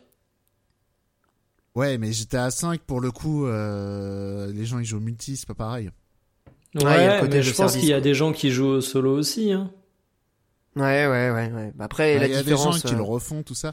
Ouais, mais après, je sais pas. Pour moi, c'est pas tout à fait pareil. Parce que Bah, là, disons le que truc, même- le Ouais, truc, que Comment ça pardon. s'appelle C'est que Atlus, ils ont à peu près fait que ça. Enfin, on en avait déjà parlé ici, mais c'est qu'au final. Euh, Est-ce que je peux bifurquer, euh, vu que vous êtes exaspéré de voir euh, ce personnage tourner en boucle vers un sujet qui va vous hyper? Parce que vous allez avoir une occasion de me convertir. Euh, Monique évoquait le Game Pass. J'ai vu qu'il y avait euh, Persona 4 qui était dispo sur le Game Pass. Il est traduit? En français, ouais. Il est Ouais. tout à fait traduit officiellement, en plus. Donc, apparemment, la trad est, est super bonne. J'ai pas eu l'occasion de tester. Eh bien, il faut que je m'y attaque. Parce Ouais. que pour le coup, vous me l'aviez recommandé, mais euh, avec euh, vigueur. Bah moi c'est un de mes. RPG préférés, ouais. Et c'est Ouais. et c'est 40 heures sans la fin golden, de toute façon. Enfin, moins de 50 heures sans la fin golden. Donc en plus, il est beaucoup plus court et plus digeste que le 5. Ouais. J'ai jamais fini le 5, je le rappelle. Bah, le 5 est vraiment trop long, hein, beaucoup trop Après, long. le, après, quand même, en passant du 5 au 4, les donjons, bon, voilà. Ouais, alors il y a des trucs qui font mal au cul, notamment euh, toute la partie euh, purement gameplay, euh, notamment bah, tout ce que les dit Monique, hein, les donjons qui sont beaucoup moins inspirés. euh. mais honnêtement, je trouve que globalement le jeu se tient mieux en termes d'efficacité. Je trouve qu'il a, il a une proposition qui est peut-être plus ramassée. En fait, le problème du 5, c'est qu'il essaye de faire plein de trucs, euh, même thématiquement. Hein, il parle de trucs sociétaux, il parle de trucs politiques, euh, et ça marche pas, quoi. Genre, c'est, c'est, c'est, c'est niais, c'est, c'est c'est pas à la hauteur, alors que le 4 a l'intelligence d'être beaucoup plus euh, simple dans ses ambitions. En tout cas, Des- sur la, mots- voilà, sur ce qu'il essaie d'aborder. Un peu, c'est moi qui nuance, mais des mots un peu forts de la part de Pierre sur Persona 5 quand même. Hein. C'est quoi les mots un peu forts? Euh, et quand ça s'appelle du genre, oui, ça marche pas quand même, il fait plein de trucs, il fait rien de bien. Non, non, non, je parlais uniquement Faut de doser. la partie thématique. Tu, tu, Ouais, tu me déformes même, toujours, ça rend dingue, ça, Monique. Un jour, Ah, on va, on va la- s'expliquer. mais même sur la partie thématique, faut doser. Sur la partie politique, ce que le jeu essaye d'aborder sur la société, les adultes, euh, le rapport à la corruption. Pour moi, c'est des trucs qui ne marchent pas dans Persona 5. Il y a des choses super intéressantes, comme d'habitude dans Persona, euh, toute la dimension allégorique, euh, les, les symboles, le travail sur les... Mais sur les cultures. dire ça marche pas, c'est un terme un peu fort. Voilà, c'est tout. Ok, bah euh, les auditeurs jugeront euh, sur pièce. Euh, vous pourrez d'ailleurs écouter l'épisode qu'on avait consacré au jeu avec euh, avec Karel, qui commence à dater maintenant. Mais euh, mais toujours est-il c'est que moi qui faisais le hater, hein, je tiens à dire. Toujours est-il que c'est un énorme succès et que, euh, bah, d'une certaine manière, Atlus et Sega ont raison de miser sur ce cheval-là, même si ça fait chier en tant que joueur de voir encore du Persona 5 Bah, partout. c'est juste qu'ils ont raison. raison le, moi, mon point, c'est c'est ils ont juste pas raison de pas lancer, euh, de pas avoir lancé autre chose entre temps, quoi. ça, je suis d'accord. Ouais. Bah, ils ont lancé des là, trucs. euh, Ils ont tenté, euh, ils ont tenté Soul Hackers 2 qui a pas tellement marché. C'est vrai, mais c'est pas ils le ont studio. Non, non, non, bien sûr, c'est pas le même studio, mais ils ont tenté des trucs, quoi. C'est pas comme s'ils avaient rien sorti non plus euh, depuis Bah, 7 ans. À part, l'an- à part, euh, ouais, il y a eu, euh, il y a eu SMT5 et euh, Soul Hacker 2, mais c'est pas tout à fait le même studio, mais euh, le Persona Studio, au final. euh, Bon, Ouais, bah comme on comme on l'avait prophétisé, en tout cas Monique Consulting avait annoncé un remake de Persona 3. Euh, J'espère qu'il est dans les cartons parce que c'est vrai que le Mais 3 du coup est ressorti aussi. ressort- bah non, il y aura pas de remake vu qu'ils l'ont ressorti. Ouais, pff, je suis pas sûr sûr de ça, Ah, tu si, vois. si, si, si, si. Ils peuvent très Si, bien le ressortir en prévision d'un remake. Impossible. Ok, Monique Consulting a parlé. Ah ouais, là, j'acte euh, pas avant au moins 5 ans. Ok. Bon, dans la licence, euh, enfin dans les licences plutôt euh, de, de, de Sega qui cartonnent, euh, il y a évidemment euh, la, la série qui n'est plus dés- désormais Yakuza mais Like a Dragon, Ryoga Gotoku, qui est donc le studio qui fait cette série depuis la PS2. Euh, 1,7 million d'exemplaires sur la période jusqu'au décembre et là pour l'instant on n'a pas les chiffres d'Ishin, mais on sait que Ishin va sans doute re rebooster un peu les ventes de la licence. On attend également cette année le spin-off euh, sur euh, sur Ryu qui se passe entre le 6 et le 7 de The Boy Who Erased His Name, je crois, ou The Man Who The Erased His crois. Name. Ouais, donc ça, ça, ça fait partie aussi des jeux attendus de cette année. Euh, on parlera de Ishin dans la partie chronique jeux vidéo, notamment Monique qui y a joué. Euh, Ah, bah, il- peut-être pas, ce peut-être pas ce mois-ci vu que tu comptes le faire. Ouais, bah après je croyais que tu l'avais terminé, donc je, je, je pensais ah oui, que tu voulais en parler. ouais. Je pensais que tu voulais en parler. Bon, on verra si on l'aborde aujourd'hui ou pas. euh, Ce sera euh, la surprise. Ouais, vaut mieux en faire un dialogue parce qu'au final, il n'y a pas des. euh, Enfin, quoi, comme c'est l'actu très rapidement, euh, c'est très sympa. Si vous êtes des bandeurs du Japon, euh, voilà, vous allez kiffer. C'est très beau en tout cas. J'ai Euh, vu le jeu tourner, euh, c'est très beau. Alors, c'est pas très beau quand même. Ah, moi je trouve ça super beau. Bah, disons que le côté technique est toujours pas à la hauteur et le travail est pas non plus. euh, ça sent que c'est un jeu PS3, PS4 au départ, mais euh, l'ambiance, la reconstitution du Japon euh, ère Meiji, voilà, de ce, ce passage à l'ère moderne euh, au 17e, euh, 18e Ouais, siècle, juste deux secondes. 19e. J'a- j'ai- Très J'avais dit euh, vraiment très rapide. Euh, c'est vraiment, c'est juste, euh, voilà. Pour, euh, c'est pour découvrir la série, il est pas mal parce qu'il est vraiment très, euh, on va dire, représentatif de ce qu'est la saga. On va dire sur son volet action, à savoir des combats éclatés, euh, qui manquent de précision, mais qui sont pas déplaisants. Et euh, après, moi, le truc que je trouve, euh, par contre, l'un des trucs qui m'a un peu déplu, c'est le côté, on va dire, vertigineux des, des trucs à faire. J'ai fini le jeu, j'avais un peu moins de 20% de, compression, de complétion, et j'avais plus de 25 heures de jeu. Mais c'est classique pour Yakuza. Ah Enfin, non, là, Ouais, mais là, j'ai l'impression d'avoir fait beaucoup de trucs.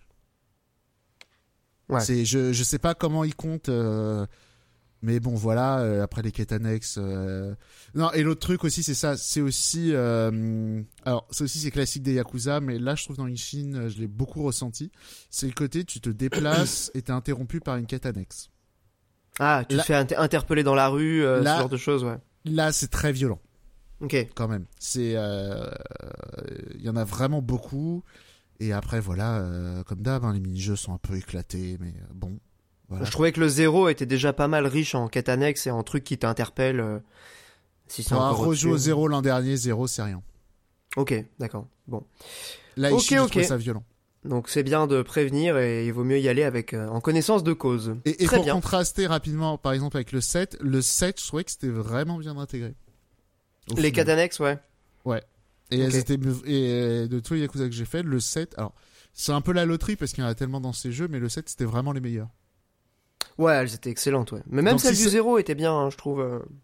Euh, ouais, euh, zéro ça allait, mais euh, le 7 je trouvais que c'était vraiment le plus réussi. C'est pour ça que par exemple, si vous avez joué au 7 et cliqué avec ça vous a, ça vous a vite saoulé, je pense Ishin ça va être compliqué quoi. Bah, il y a pas besoin, de toute façon. Enfin, euh, les quêtes annexes de Yakuza sont vraiment facultatives. C'est pas comme si c'était vraiment un RPG où tu dois vraiment level up. Bah, Faites le jeu en facile, euh, et voilà. quoi. Bah ouais c'est ça, dans celui-là faut le passer en facile parce que justement t'as un, t'as- un truc de, de, de forgeron pour forger ton katana, c'est un truc de malade. Ouais, c'est vraiment là, c'est- laborieux, quoi. Si j'ai passé, j'y ai passé du temps, euh, honnêtement j'ai j'ai jamais forgé un, un sabre utile. D'accord. C'est-à-dire que euh, en faisant d'autres activités annexes, j'avais des meilleurs sabres qu'en faisant ça. Ok, bon, bah c'est, oui, ça a pas l'air d'être le point fort du jeu. Euh, L'histoire est cool, j'imagine. euh, Ça a l'air d'être un polar, euh, vraiment dans la dans la Pas veine mal. des Yakuza. Pas mal, mais pas la meilleure. euh, voilà. Ok. Bon, bah écoute, euh, puisque tu as embrayé directement sur euh, une petite critique express de Yakuza, euh, ou en tout cas Like a Dragon, c'est, je, vais, avoir du mal à m'y faire, hein, c'est l'habitude qui est, qui est maintenant ancrée. Euh, like a Dragon Ishin, on va passer tout de suite à la partie critique, on va parler de jeux vidéo, et ça sera juste après la petite musique.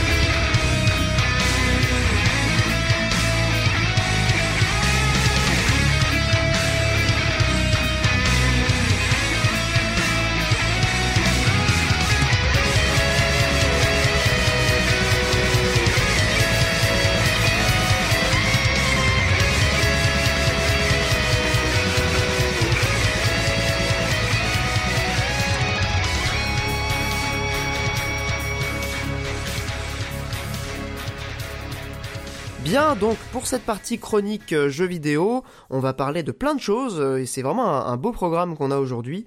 Euh, bon bah écoutez, euh, puisque j'ai la parole, je vais commencer avec un jeu et je pense que Monique ça te fera réagir. Mikael peut-être que tu en as entendu parler. Il a été euh, shadow droppé le mois dernier sur euh, euh, bah, sur une conférence euh, Microsoft, donc il est disponible dans le Game Pass. C'est bien évidemment le nouveau jeu de Tango Gameworks, le studio cofondé par Shinji Mikami, qu'on a euh, évoqué du coup dans la partie actu euh, tout à l'heure. Hi-Fi Rush, réalisé non pas par Shinji Mikami, mais par John Johannes, qui est un Australien euh, émigré au Japon, qui travaille à Tango Gameworks depuis quasiment le tout début du studio, euh, qui avait déjà réalisé notamment bah, le, les DLC du premier Evil Within et le deuxième, donc c'est quand même un, un nom qui maintenant euh, pèse dans le studio. Euh, donc Hi-Fi Rush, qu'est-ce que c'est? Euh, On va dire que c'est un beat'em up relativement classique, avec système de scoring, avec des niveaux, dans un univers... euh, purement shonen, hein, si je devais résumer avec un terme, c'est euh, des ennemis un peu emblématiques, euh, un univers fait de de- d'une grande corporation euh, euh, maléfique à abattre. Euh, Désolé, désolé de d'interrompre euh, comme ça, mais ce que j'entends me, je suis interpellé par ce que j'entends. Pourquoi? Shonen. Ah bah c'est carrément c'est carrément shonen. euh, les ennemis que tu dois défoncer devenir de plus en plus forts, le grand boss final qui est le boss de la corporation. Non mais C'est c'est c'est My Hero Academia euh, en, dans, dans un univers de, de, de robots. Hein. J'entends bien, mais le, le, le truc c'est que je sais pas, le, le terme shonen me paraît un peu euh, bon, mais on va dire parce que faut quand même parler du style visuel. Ça fait très dessin animé. Ah ben on y arrive, pas- on y arrive. euh, Ouais, et mais tu me laisses fait pas, pas- tu me coupes et tu me laisses pas finir. Ah oui, mais parce que le shonen, le côté euh, shonen m'interpelle et aussi les ennemis, je trouve qu'il n'y a pas du tout le côté emblématique. euh, un ennemi qui devient un allié, même si on va pas spoiler, mais il y a peut-être un peu de ça. Il y, y les- il y a carrément de ça. C'est y littéralement un des arcs Il y a du pas les tropes, il y a pas les tropes du shonen, même si Mais y a tous les tropes. fait des jojo poses et tout quoi. Quand même. Mais il y a tous les tropes du shonen, Mika, euh, Monique. Il y a littéralement la séquence où il y, a la, il y a la guitare qui devient une vraie guitare. C'est c'est carrément des trucs de shonen, ça. Les musiques euh, épiques, le neketsu au moment des boss. Enfin bon, après, Les musiques épiques, tu trouves? Enfin bref. bah, le- la musique qui s'emballe au moment du boss, euh, on le déroule. côté euh, sans chaud, quoi, sans bouillonnant. Est-ce que euh. vous pourriez débattre euh, de manière intelligible pour quelqu'un qui n'a pas fait le jeu? Ouais, Ouais, ouais, ouais. alors justement, mais c'est Monique qui coupe. Moi, j'étais en train d'expliquer le jeu et il vient me contredire dans mon truc. Non, Ah, plus parce que sérieusement. je, je, je trouvais le, le terme vraiment pas approprié. Mais Bah, en tout cas, c'est un terme qui fait, euh, enfin, qui a été beaucoup utilisé pour parler du jeu, hein, euh, Monique. Je te, je te, je te l'assure, j'ai lu beaucoup de critiques du jeu, Mais je ça suis revient. étonné. Ça revient souvent. Euh, bah, les auditeurs euh, pourront euh, mettre un commentaire. Est-ce que vous pensez que c'est shonen, ou shonen. pas Si vous y avez joué, du coup, bon, pour revenir au jeu, le concept est quand même assez euh, assez simple. C'est un beat'em up avec un, un système de rythme, c'est-à-dire que vous allez devoir taper en rythme. Tout est construit autour du rythme dans le jeu.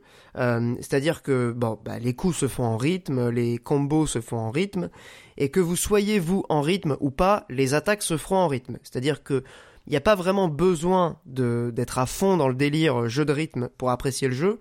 Ça va juste vous octroyer des bonus de score, des bonus de, de stats euh, dans les combats, de combos, etc., etc. Donc déjà le mix, euh, ça paraît peut-être un peu bizarre sur le papier de mélanger. Évidemment, Monique l'a mentionné, hein, mais le style visuel est, est absolument dingue. C'est du cel shading, euh, un des plus beaux qu'on ait jamais vu. Euh, mais sur la partie gameplay, bon, on en avait discuté du coup ensemble avec Monique. Ça paraît pas très intuitif de mêler euh, du beat'em up avec du jeu de rythme. Et la plupart des trucs qui ont essayé de faire ça, en général, ça se cassait un peu la gueule. Pour celui-là, je trouve que ça marche pas mal. C'est c'est pas le disons qu'on n'a pas le meilleur beat'em up, on n'a pas le meilleur jeu de rythme, mais le mix fonctionne. C'est correct. Je sais pas ce que t'en as pensé toi Monique, mais euh, j'ai trouvé ça ok moi. Ah oui, non, mais moi, je euh, vraiment, quand j'ai vu ça, alors le jeu m'a fait envie, mais pour moi, c'était vraiment une grosse idée de merde. Mais j'étais euh, très agréablement surpris de voir que ça fonctionnait euh, vraiment super bien, pour le coup. Le truc qui fait à mon avis que ça marche plutôt pas mal dans les combats, c'est que les ennemis sont aussi calés sur le rythme, donc c'est relativement facile de lire les actions, et les combos sont plutôt faciles à exécuter.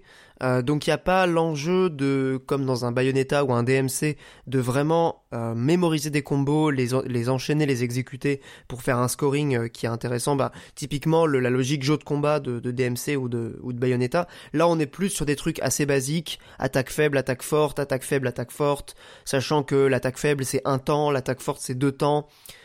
C'est relativement simple à prendre en main et au bout de 2-3 niveaux on est à fond dans le truc et ça marche, ça marche pas mal. Euh, le jeu est assez court, euh, il est vraiment pensé pour la rejouabilité. J'ai pas énormément de reproches à lui faire, il a quand même fait beaucoup de bruit, il a été encensé comme euh, la, la surprise, et c'est vrai que c'est, ça se voit que, que le studio s'est beaucoup amusé à faire le jeu. Euh, c'est, fun, c'est inspiré, euh, à part la musique qui est clairement pas incroyable, enfin moi je l'ai trouvé vraiment très oubliable. Euh, à, à part Attends, que... t'étais pas en train de dire que c'était un jeu qui qui reposait aussi beaucoup sur le rythme et où le perso a une guitare en, ouais. en guise d'arme. Alors justement, le, le, truc de la musique, c'est qu'il y a les musiques originales qui sont, euh, de mon point de vue, assez assez oubliables, et il y a un certain nombre de musiques euh, de sous licence qui sont directement importées euh, dans le jeu. Donc tu vas avoir du euh, je sais pas Nine Inch Nails, du Black Keys, tu vas avoir je sais plus des, des, groupes connus quoi comme ça, des groupes de rock. Brother.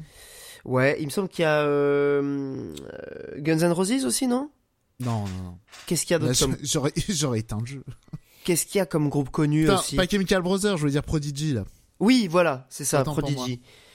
Euh, donc il y a tout un tas de musiques de, de groupes assez connus euh, qui euh, viennent ponctuer les, les, moments importants du jeu, notamment les boss, euh, ce qui permet quand même d'avoir des moments sympathiques sur le plan musical. Mais en fait, la musique et le rythme, pour moi, c'est deux trucs différents. Tu peux très bien avoir un très bon jeu de rythme qui n'a pas une excellente musique.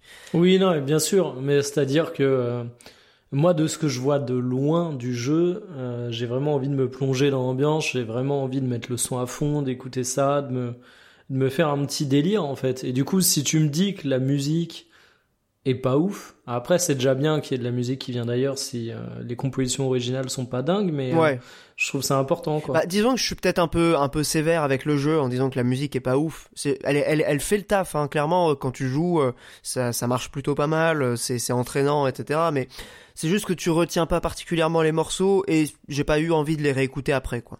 Mais ouais. c'est vrai que quand tu joues, et... ça te met dedans quand même, ça te met dans l'ambiance. Vas-y, Carole. Alors j'avais bifurqué sur autre chose que la musique, donc si tu veux ah. faire un, compli un ouais, complément. Ouais, ouais, moi j'avais quand même des petits compléments. Je trouve Pierre un petit peu dur, mais euh, ce que moi, le, le, truc que je reprocherais plutôt à la musique, c'est son manque de variété. Mais euh, le fait que tu que les musiques soient pas forcément des thèmes qui vont te, rentre, te rester en tête et tout, pour moi c'est pas un problème. Euh, c'est pas un problème, quand même ils ont fait le taf pour que euh, tout au long du niveau, t'as à peu près le même morceau, t'as des variations en fonction de quand t'es en combat, pas en combat, euh, dans les phases de plateforme, dans les phases plus sur les dialogues, euh, il va rester que la basse et la percu euh, derrière pour avoir... Enfin bref, il y a, y a, quand même un chouette travail qui est fait là-dessus. Moi, le, le, vrai truc que j'ai à reprocher sur la musique, ouais, c'est effectivement euh, le fait de assez peu de variété de, de sons, quoi. C'est toujours les mêmes rythmes aussi. Alors ça, peut-être que c'est un choix de ouais, game design. Ça, ça, je pense que c'est à cause de ça, ouais. Parce ouais. Que, parmi les choses qui font que, euh, pour moi, c'était une idée de merde de faire un jeu comme ça, c'était nota j'avais notamment cette crainte que, mais comment tu fais de, en passant d'un tempo, d'un combat à un autre, tu changes de tempo, c'est injouable. Je sais, je, je me suis pas rendu compte si le tempo changeait en fonction des niveaux. En tout cas, c'est, euh, ça se fait de manière très naturelle.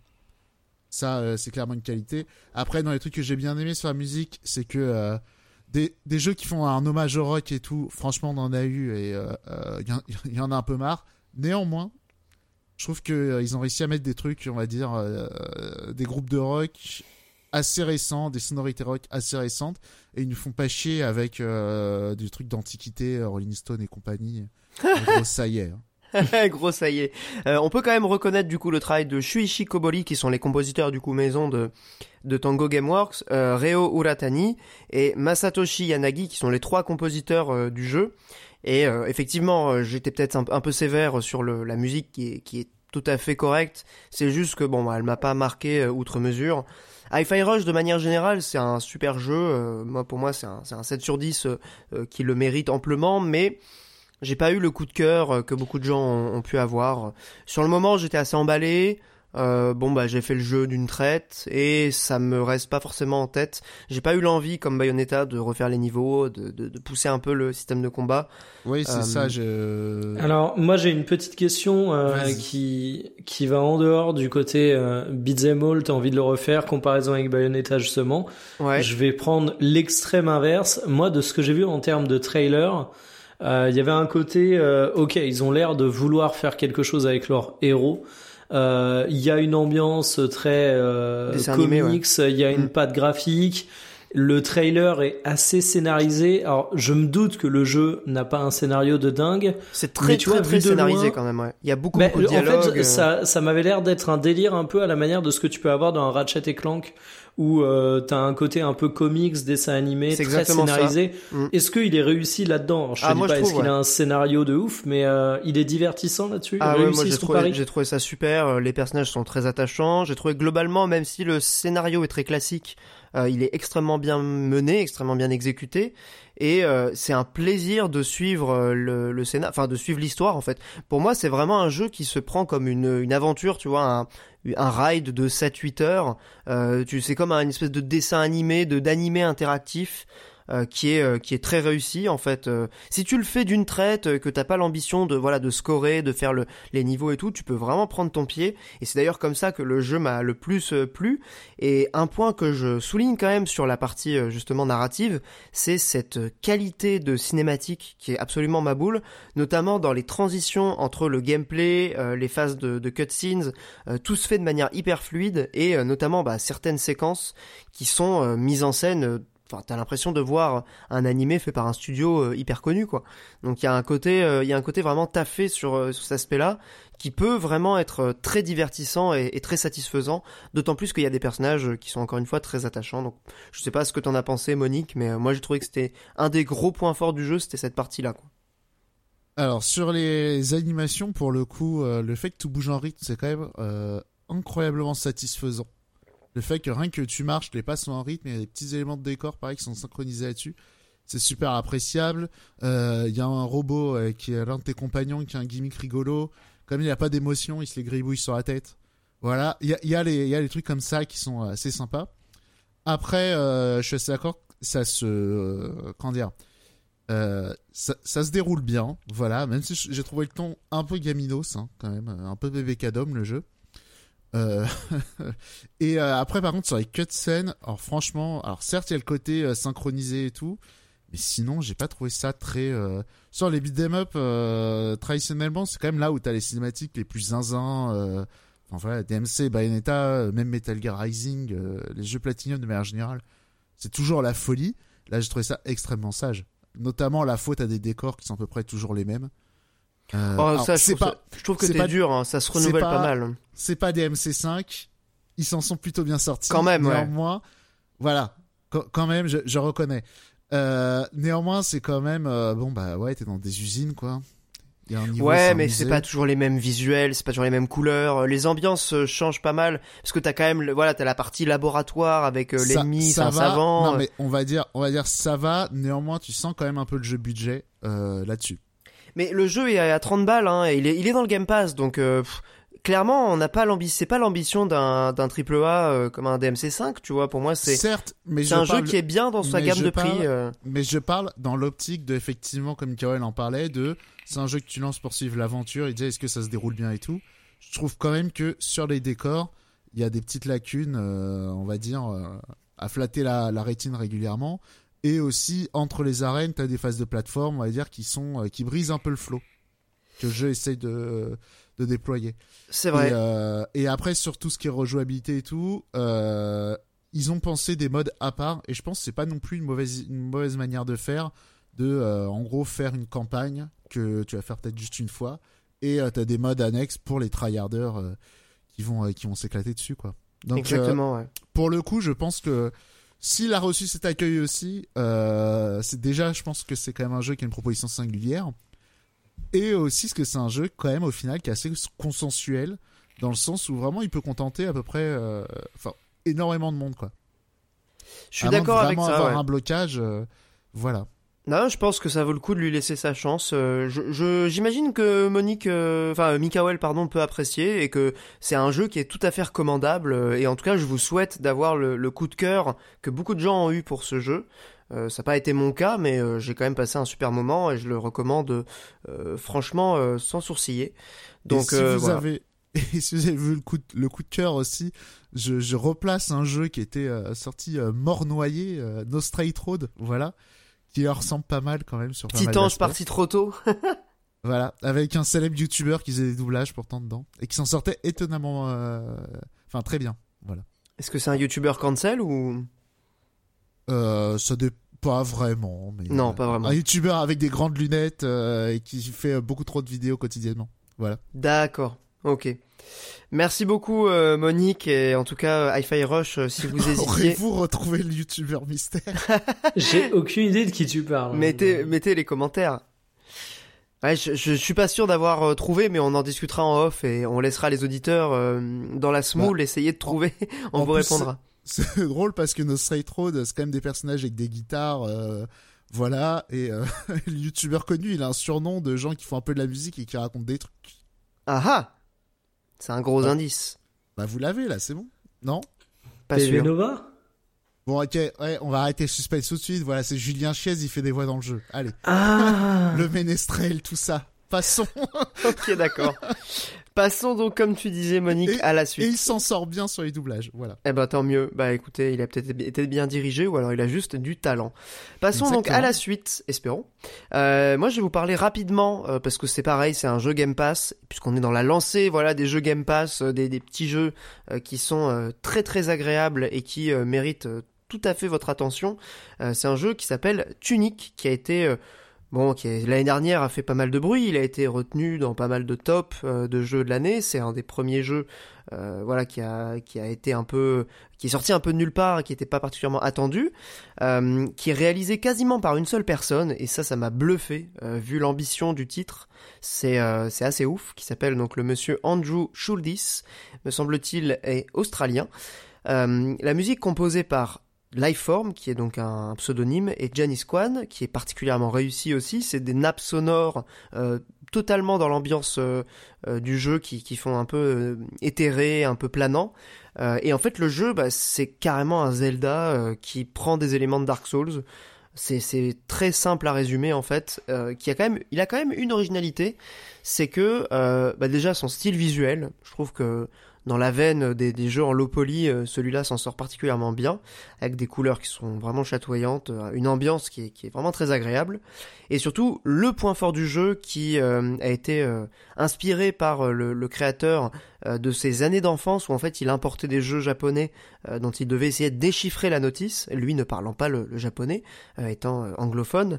Il y a un élément du jeu en termes de, gameplay qui va être la notice ou le manuel, c'est-à-dire qu'il y a des éléments de pages, des, morceaux de pages disséminés dans le, dans le monde ouvert. C'est une sorte de monde ouvert à la Zelda, hein, évidemment. Donc c'est des zones qui sont interconnectées. Euh, et en fait, en récupérant ces pages, on doit essayer de déchiffrer la langue, puisque donc c'est dans une langue euh, inconnue avec des éléments, certains petits morceaux de, de, de, pages qui sont en anglais, qui vont être en français. Donc il faut essayer de déchiffrer un peu euh, ce manuel pour comprendre tout simplement bah, qu'est-ce qu'on fout là, puisque le jeu a vraiment ce côté Dark Souls-esque, c'est-à-dire vous êtes lancé dans le truc et euh, démerdez-vous. Vraiment démerdez-vous, il n'y a pas d'indication, il n'y a absolument euh, aucune aide interne au jeu. C'est même un des reproches qui a été fait, euh, qui a été fait au jeu. Pour moi, ça fait complètement partie de la proposition et c'est vraiment une de ses forces puisque le plaisir euh, du jeu ne vient pas des combats qui sont clairement euh, bon, c'est inspiré de, de, Zelda avec un système de lock et de certains trucs de Dark Souls, notamment les fioles qui se rechargent à des feux de camp, ce genre de choses. La difficulté qui est peut-être un peu élevée aussi, mais qui n'a vraiment pas d'intérêt. Euh, d'ailleurs, franchement, euh, il y a un mode d'accessibilité pour baisser la difficulté des combats. Je vous conseille très clairement de l'activer dès le départ, euh, puisque les combats ne sont pas non plus hyper intéressants. ils sont pas nuls, hein, ils sont pas, sont pas vraiment éclatés au sol, mais c'est pas très satisfaisant. Donc passez-le en facile et euh, ça, ça ira très bien. Non, le vrai intérêt du jeu, c'est justement le plaisir de déchiffrer la notice, ce côté un peu, euh, un peu archéologue, tu vois, un peu puzzle euh, que tu vas essayer de déchiffrer au fur et à mesure. Et euh, on n'a pas tout à fait fini le jeu là pour l'instant parce qu'on joue avec ma compagne, on se passe la manette. Euh, c'est d'ailleurs un très bon jeu à faire à deux puisqu'il y a, comme il y a un aspect un peu euh, ludique de l'exploration, essayer de déchiffrer euh, l'univers et de comprendre ce qu'on doit faire. Euh, c'est pas mal de, de, de, partager des idées, c'est ça fait partie du, du, plaisir du jeu aussi, j'ai trouvé. Euh, en tout cas, voilà, Tunic, il n'a pas été encensé, je trouve, pour rien. Il a des vraies qualités. Euh, pour moi, c'est, c'est, ouais, c'est un, c'est un super jeu, quoi. Je, je vous le recommande. Pareil, un jeu dans le Game Pass qui est, euh, qui est recommandé euh, chaudement par moi-même. Je sais que Monique avait pas trop accroché. je peux comprendre, hein, puisque les combats, c'est vrai que c'est, les contrôles sont, sont vraiment Ouais. pas, sont vraiment Moi, pas terribles. c'est- juste j'avais bloqué sur les contrôles que je trouvais dégueulasse. hein. Ouais, je, je suis assez d'accord en fait sur cet aspect-là qui est. Bah euh, ouais, après encore une fois, j'ai tendance à lui pardonner peut-être des trucs du fait de du, du manque de, de moyens. Enfin, c'est un jeu qui est vraiment euh, à petit budget, qui est fait par quasiment une seule personne, donc c'est donc c'est assez. euh, j'ai j'ai tendance à être plus indulgent, mais je reconnais que c'est pas le truc le plus fun à, à manier quoi. Voilà. Après, c'est peut-être pas mauvais. Hein. euh, Ah non non, c'est très euh, réussi. Moi, je trouve ça très réussi. Non, ouais. je parle juste des commandes. C'est pas euh, que c'est euh, de la merde et que c'est parce qu'il était tout seul que ça ressemble à ça. C'est peut-être juste moi qui aime pas comment ça a été fait. Ouais, c'est possible aussi. Et ouais. là, je voilà. hein. Oui, oui, non, après, je, moi, je, je te rejoins quand même pas mal sur l'aspect euh, contrôle euh, et également combat. Donc, euh, bon, après, c'est très subjectif. Hein, je pense qu'il y a des gens, ça va pas du tout les gêner. Voilà, voilà. C'est même un jeu qui a, euh, j'y pense parce que c'est vrai qu'il y a des éléments euh, qui font un peu penser à The Witness, typiquement dans la manière dont l'univers est lui-même un énorme puzzle euh, qu'il faut déchiffrer avec des éléments un peu éparpillés. C'est un côté un peu The Witness. Il y a- des puzzles dans le monde et en fait le monde lui-même est une sorte de méga énigme, ce qui est plutôt une idée intéressante et qui est vraiment vraiment inspiré dans, dans Tunic. Voilà, voilà. Donc, bah, recommandé chaudement. Je pense que euh, il est temps de passer non pas aux gros morceaux, puisqu'il y en a, il y en a quand même un, deux gros morceaux, c'est Fire Emblem Engage, mais à Wanted Dead, on en avait parlé le mois dernier, euh, on avait promis euh, qu'on reviendrait dessus, Monique y a joué, il est allé en éclaireur, tel, euh, en abnégation totale, tel un héros, euh, pour essayer Juste, Wanted Dead. peut-être pour faire respirer un peu le podcast, Mikael, il avait pas un jeu normalement. Mais je croyais qu'il avait surtout parlé euh, de Fire Emblem, euh, Mikael. Non, je vais parler de Fire Emblem, effectivement. Parce que moi, j'ai les débuts de Hogwarts Legacy, mais j'en suis à 8-9 heures, donc on va réserver ce gros morceau pour euh, le prochain mois. je Ah bah juste en deux mots, euh, pour toi c'est validé ou pas? Enfin ça te paraît pas trop mal? Euh, en deux mots. Des premières suis- impressions évidemment. hein. Ouais, je suis pas un grand fan d'Harry Potter, donc déjà ça il faut le savoir. Et malgré tout, je trouve que l'ambiance est complètement dingo. C'est-à-dire que euh, si vous êtes à la recherche euh, d'un jeu qui vous fait vraiment plonger dans cet univers, si vous le kiffez, il est juste ultra réussi là-dessus. Et euh, c'est rare d'avoir des jeux qui reposent sur des grosses licences et qui sont autant un kiff pour les fans. Je trouve qu'il a pas mal de choses intéressantes passer les deux trois premières heures où tu dois faire des allers-retours. Les menus sont mal branlés. Euh, le lock dans les combats est particulièrement brouillon, mais une fois que tu écartes ça et quelques archaïsmes euh, du type euh, t'as des quêtes secondaires où pour t'apprendre un sort on va dire hey, achète trois potions et teste-les. Pourquoi? Ça a aucun sens.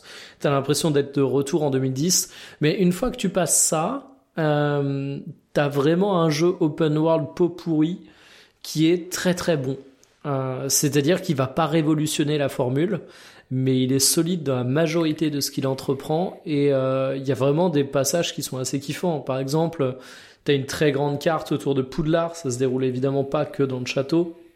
Et à partir du moment où tu débloques euh, la possibilité de déplacer en balai, au bout de 5-6 heures, tu te rends compte qu'en fait, bah, t'as une liberté complètement dingue dans ces environnements et t'es pas forcément habitué à pouvoir voler dans un open world comme ça. Et ça fait une vraie différence. Euh, donc non, c'est aussi solide que sa toute récente et toute fraîche réputation le laisse penser. Cool. Mais on y reviendra en détail le mois prochain. Bah, avec grand plaisir. euh, espérons que le ça, ça tienne sur la durée et que tu ne sois pas déçu au bout d'un moment. Euh, donc euh, Wanted Dead en quelques mots, hein, euh, Monique. Est-ce que c'est vraiment la purge qui a été annoncée par euh, tous les journalistes Me diras-tu? Alors, c'est compliqué. Compliqué. Alors, compliqué, pas tant que ça. Déjà, euh, un peu de contexte. Euh, voilà, c'est un jeu que j'attendais beaucoup. Euh, parce que euh, c'est un jeu du coup qui est fait par euh, des anciens de la Team Ninja de la entre guillemets grande époque. Voilà, donc époque Ninja Gaiden, époque Dead or Alive euh, 2 et 3, tout ça quoi. À l'époque où c'était un studio qui faisait rêver et qui était ensuite parti chez THQ pour qui devait sortir un jeu qui s'appelait Devil's Third. Bon, THQ, on sait ce que ce qui est arrivé euh, à l'éditeur. Et, du coup, euh, Satoru Iwata, il aurait dit à euh, alors j'ai oublié son nom, mais celui qui était à la tête de Devil's Third, genre t'inquiète pas, ton jeu si tu trouves pas hater, je te le sortirai. C'est chose faite, un peu avant de mourir, Iwata, il a délivré Devil's Third sur Wii U. Je trouve ça drôle de la- de l'annoncer comme ça. Et voilà, Devil's Third, c'était un jeu qui avait le pari fou de mélanger euh, TPS et combat au corps à corps. Et euh, bon, le- jeu il est connu pour être un gros nanar, euh, tout ça. Néanmoins, c'est pas un jeu inintéressant. Et du coup, quand on a vu une suite euh, spirituelle à Devil's Third, euh, voilà, les, euh, les, les connoisseurs et les, les plus curieux d'entre nous étaient intrigués. Et du coup, Wanted Dead, qu'est-ce que... C'était un peu pour le contexte. Wanted Dead, que dire? Alors, euh, voilà, c'est compliqué d'en parler, mais on va dire, on va- je vais être très clair euh, dès le début. C'est un jeu que j'ai beaucoup aimé. J'ai passé vraiment un très bon temps, Euh, beaucoup de bon temps euh, dessus. Par contre, je me suis plus amusé sur Wanted Dead que sur euh, Hi-Fi Rush, alors que j'ai mis 7 au 2. Euh, vous m'entendez encore ou? Oui, oui, oui, Oui, oui, oui. oui, Ok. je, suis boit tes complètement, je bois tes paroles. Ouais, voilà. Et, et du coup, voilà, c'est une expérience assez déroutante parce que euh, Wanted Dead, c'était déjà un peu le cas dans le Devil's Third, mais euh, en, en vrai, c'est pas tant un mélange de euh, entre deux genres. C'est euh, comment dire C'est un beat 'em up euh, dans des niveaux de Gears of War. Donc euh, voilà, Ok. bah ouais, c'est con, mais un, un beat'em up, c'est quand même arène par arène et t'as des notes. Euh, Bien sûr, ouais. c'est- quand même un truc qui est euh, fondamental euh, dans le genre. Et bah là, t'as pas ça. Globalement, c'est un cover shooter avec dans le tas des ennemis qui te foncent dessus et euh, du coup, il va falloir euh, les faire ching ching les épées, mettre des contres parfaits, tout ça. Et, euh, et c'est comment dire au niveau des sensations en main, tu vois, Tunic, je disais, j'ai pas trop adoré, enfin, j'avais pas trop adhéré à, comment dire, au fait de, de bouger, euh, à l'unbundiment, je crois c'est le terme, au fait de bouger le personnage. Ouais, Là, la sensation de contrôle, quoi. ouais. Voilà, dans, euh, dans Wanted Dead, moi j'ai trouvé ça top. Vraiment, tu, tu mets deux trois coups d'épée, la caméra elle se met sur le côté et tout. Oui, donc les esprits chagrins, les, les petits cerveaux comme ça, là, les, les petits testeurs, ils disent Eh, la caméra, elle est pas lisible, machin truc. Mais c'est stylé. Pardon?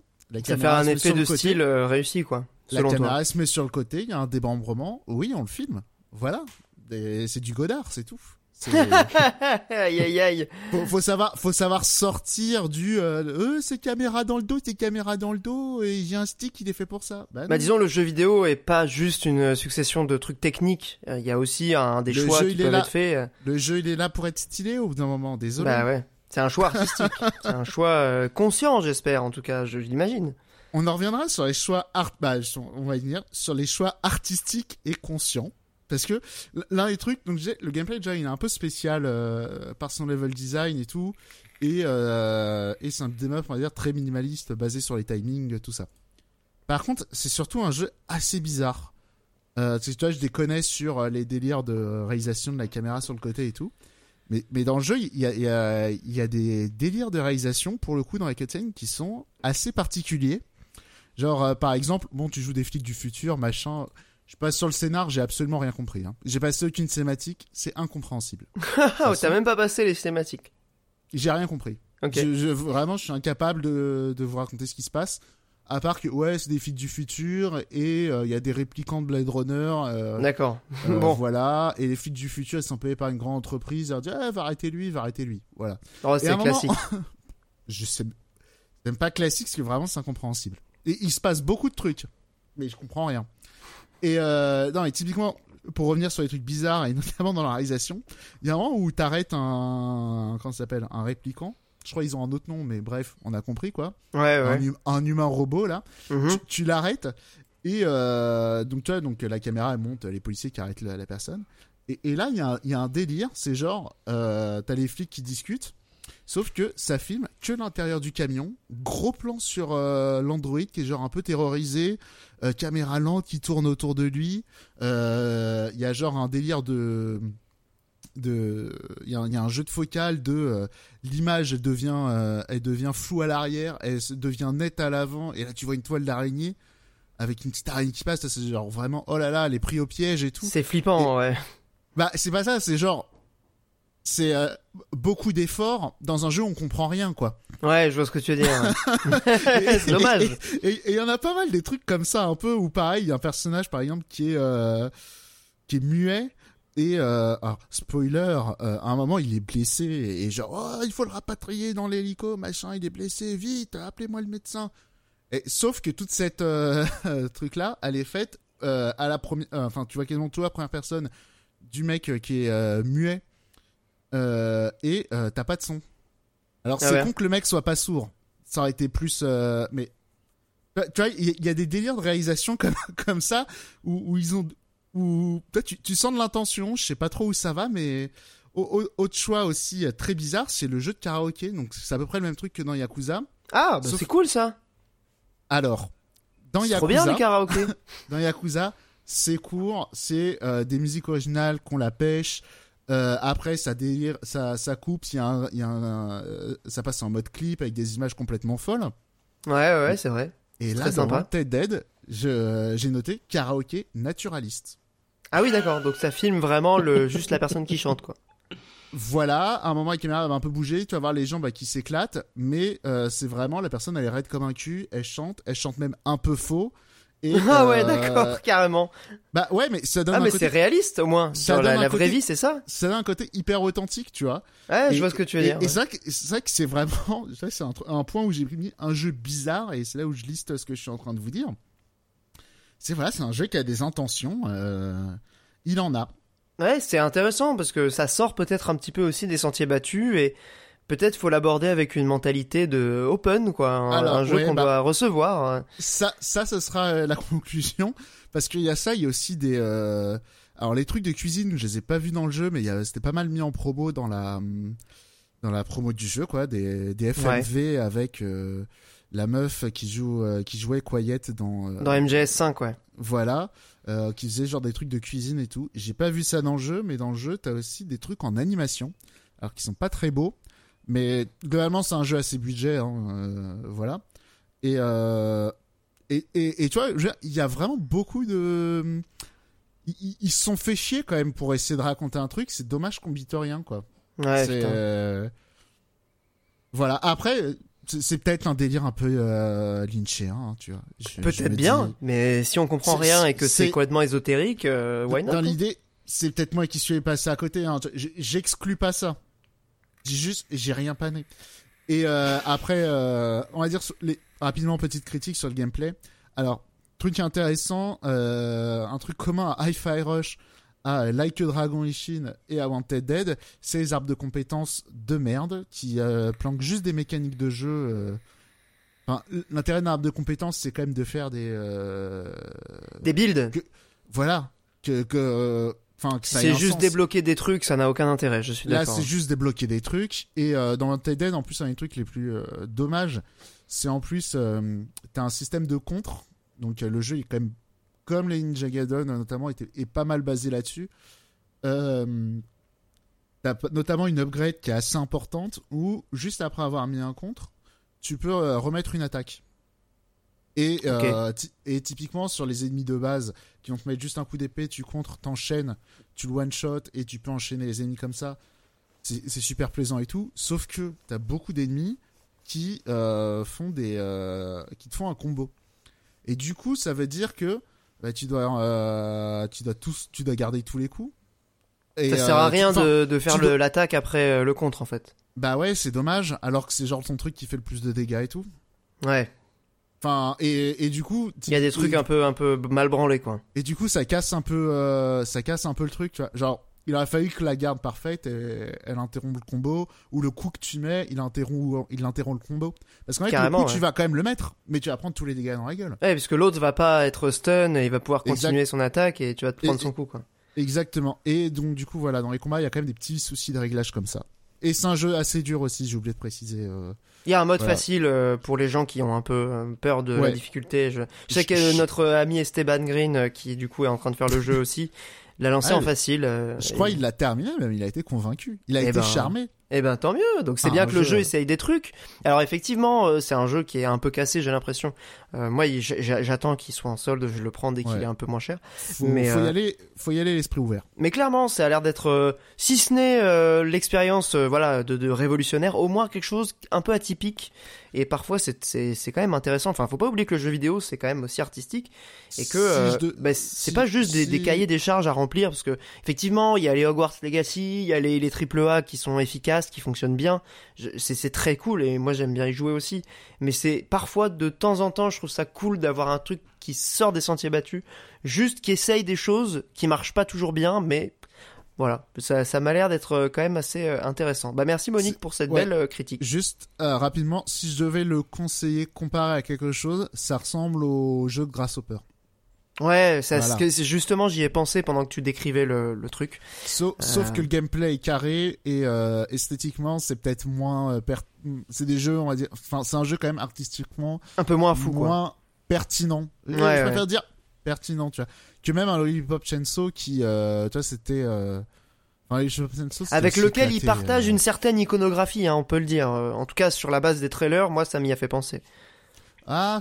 F- En ouais. termes d'iconographie, de personnages, de... Je sais pas, on retrouve un peu une, une- Wa- un Wanted esprit. Dead, Wanted Dead, c'est pas un jeu fou en fait. Ouais, il a pas l'air d'être aussi fou, ouais. C'est peut-être là où j'ai été peut-être aussi un petit peu déçu. C'est quoi C'est pas un jeu euh, dingo. Ça manque peut-être un Voilà. peu de ce, de ce brin de, de folie. Bah ouais, mais il a un côté. Tu sais, j'avais dit karaoké naturaliste. Il y a d'autres scènes un peu comme Il ça, a, quoi. il a ce charme de l'authenticité. Bon, bah, Bah, merci Monique. Bah, ouais, non mais attends, autre exemple aussi, tu par exemple, il y a genre euh, par exemple enfin genre il y a les flics qui sont dans l'ascenseur euh, voilà et euh, bah effectivement, t'as le vieux flic qui va faire une vanne de, de vieux flic un peu cringe, tu vois. Et euh, et genre les gens ils rigolent un peu euh, authentiquement, tu vois. Alors que C'est le malaise. bah, c'est ça où c'est intéressant. Dans la vraie vie, les gens rigoleraient pour être sympas. Euh, dans, dans un film, les gens ils rigoleraient en mode cringe. Mais là, dans le jeu, c'est montré comme dans la vraie vie, en mode les gens ils font bien semblant de rigoler ou en tout cas ils rigolent vraiment. Enfin bref. Ouais, c'est bizarre. Ouais, désolé. Mais euh, voilà, c'est très euh, Non, mais c'était intéressant. particulier. Bah écoute, merci Monique. Je pense qu'il est temps, il est temps enfin de passer à bah, le sujet hein, qui nous occupera euh, pour la quasiment toute fin de l'émission. Euh, c'est Fire Emblem Engage, donc le dernier épisode de la fameuse licence d'Intelligent Systems, sortie le 20 janvier 2023. Et donc je pense que pour introduire le sujet, 17e épisode de la série, ou 14e si on exclut les remakes, euh, je vais proposer à Mikael, puisque Mikael a dû, euh, a dû écouter Monique sur Wanted Dead, euh, de nous donner un petit peu bah, ses ressentis, ses, ses premières impressions, ou en tout cas ses impressions, puisque là ça fait quand même un mois que le jeu est sorti, sur ce dernier épisode de la plus grosse licence de tactical RPG actuellement en, en vente, quoi. Oh, même ever. Hein. Peut-être même ever, ouais. T'as 17 jeux. Ouais, c'est quand même pas mal, ouais. Euh, qu'est-ce que... Voilà, c'est un peu compliqué de te lancer là-dessus, mais je sais que t'avais beaucoup aimé euh, Three Houses, on était deux, on l'avait défendu notamment pour euh, son scénario. Qu'est-ce que tes premières impressions quand t'as découvert Engage Est-ce que c'est un jeu qui t'a séduit Après, on va évidemment échanger, hein, mais je pense que c'est bien d'avoir un peu ton avis, quoi. Oui, le mec me lance comme ça alors que j'ai aucune note. Euh, Non, mais ouais, juste, non. qu'est-ce que t'en as pensé, quoi? Après, on n'est pas là Bien pour mettre la pression. Il était pas mal attendu de mon côté, tout simplement parce que, ben en fait, j'étais pas forcément rassasié de Tactical. Comme tu disais, j'avais énormément aimé Free Houses pour tout ce qu'il proposait. Et puis, euh, j'étais également curieux de voir ce qu'il était capable de faire en termes de qualité de Tactical, parce qu'on en a parlé dans le podcast. Mais il y a Triangle Stratégie qui pour moi avait quand même marqué un gros coup, avait montré que tu pouvais avoir de la concurrence et des jeux particulièrement intéressants dans ce domaine. Euh, ma première prise en main a été quelque peu compliquée dans le sens où euh, j'avais un a priori qui était déjà assez négatif sur les emblèmes. Donc les emblèmes qui sont ces euh, héros des précédents Fire Emblem que tu peux lier à tes personnages qui sont censés leur apporter des caractéristiques et qui en fait leur permettent de euh, fusionner pour soit changer de profil, soit euh, les euh, spécialiser un petit peu plus, mais surtout les rendre plus puissants au cours des combats. J'étais pas ultra emballé par cette mécanique, sans savoir pourquoi. J'étais pas non plus ultra emballé par euh, un pitch qui pour moi s'adressait aux connaisseurs de Fire Emblem et très concrètement des Fire Emblem euh, si je dis pas de conneries j'ai dû en faire quatre donc autant vous dire que les héros des précédents c'est pas quelque chose qui me parle énormément Ah, je suis pareil que toi. hein. J'ai fait les, j'ai Voilà, fait ceux à et- partir des Awakening, quoi, c'est tout. hein. Et, et je trouvais le cara design euh, du perso principal avec ses cheveux bleus et rouges absolument dégueulasse. Donc ça faisait quand même pas mal d'a priori négatifs, mais je l'ai quand même pris day one, faut pas déconner parce que c'est Fire Emblem. Euh, les premières heures ont été assez soporifiques et douloureuses parce que je n'avais pas accepté le fait qu'il fallait juste skipper les dialogues. Je suis désolé. Ah, je les ai tous juge- skippés aussi. Hein. ah ouais, non, mais je juge Monique en permanence quand il nous dit qu'il fait ça. Je n'ai pas skippé la majorité des dialogues de Persona 5 où il dit Eh, tu te souviens de ce qu'on a dit il y a 5 minutes? C'est vrai que C'est le vrai, café, oui. il est dégueulasse. Tu l'avais dit. Tu Je ne... dit. Ah. Ah ouais, non, mais je ne skippais pas ces dialogues, mais ceux de Fire Emblem, ils sont d'une d'une niaiserie abyssale Je et le tout pour dire- animer un scénario qui est minable. C'est oui. abusé, ouais.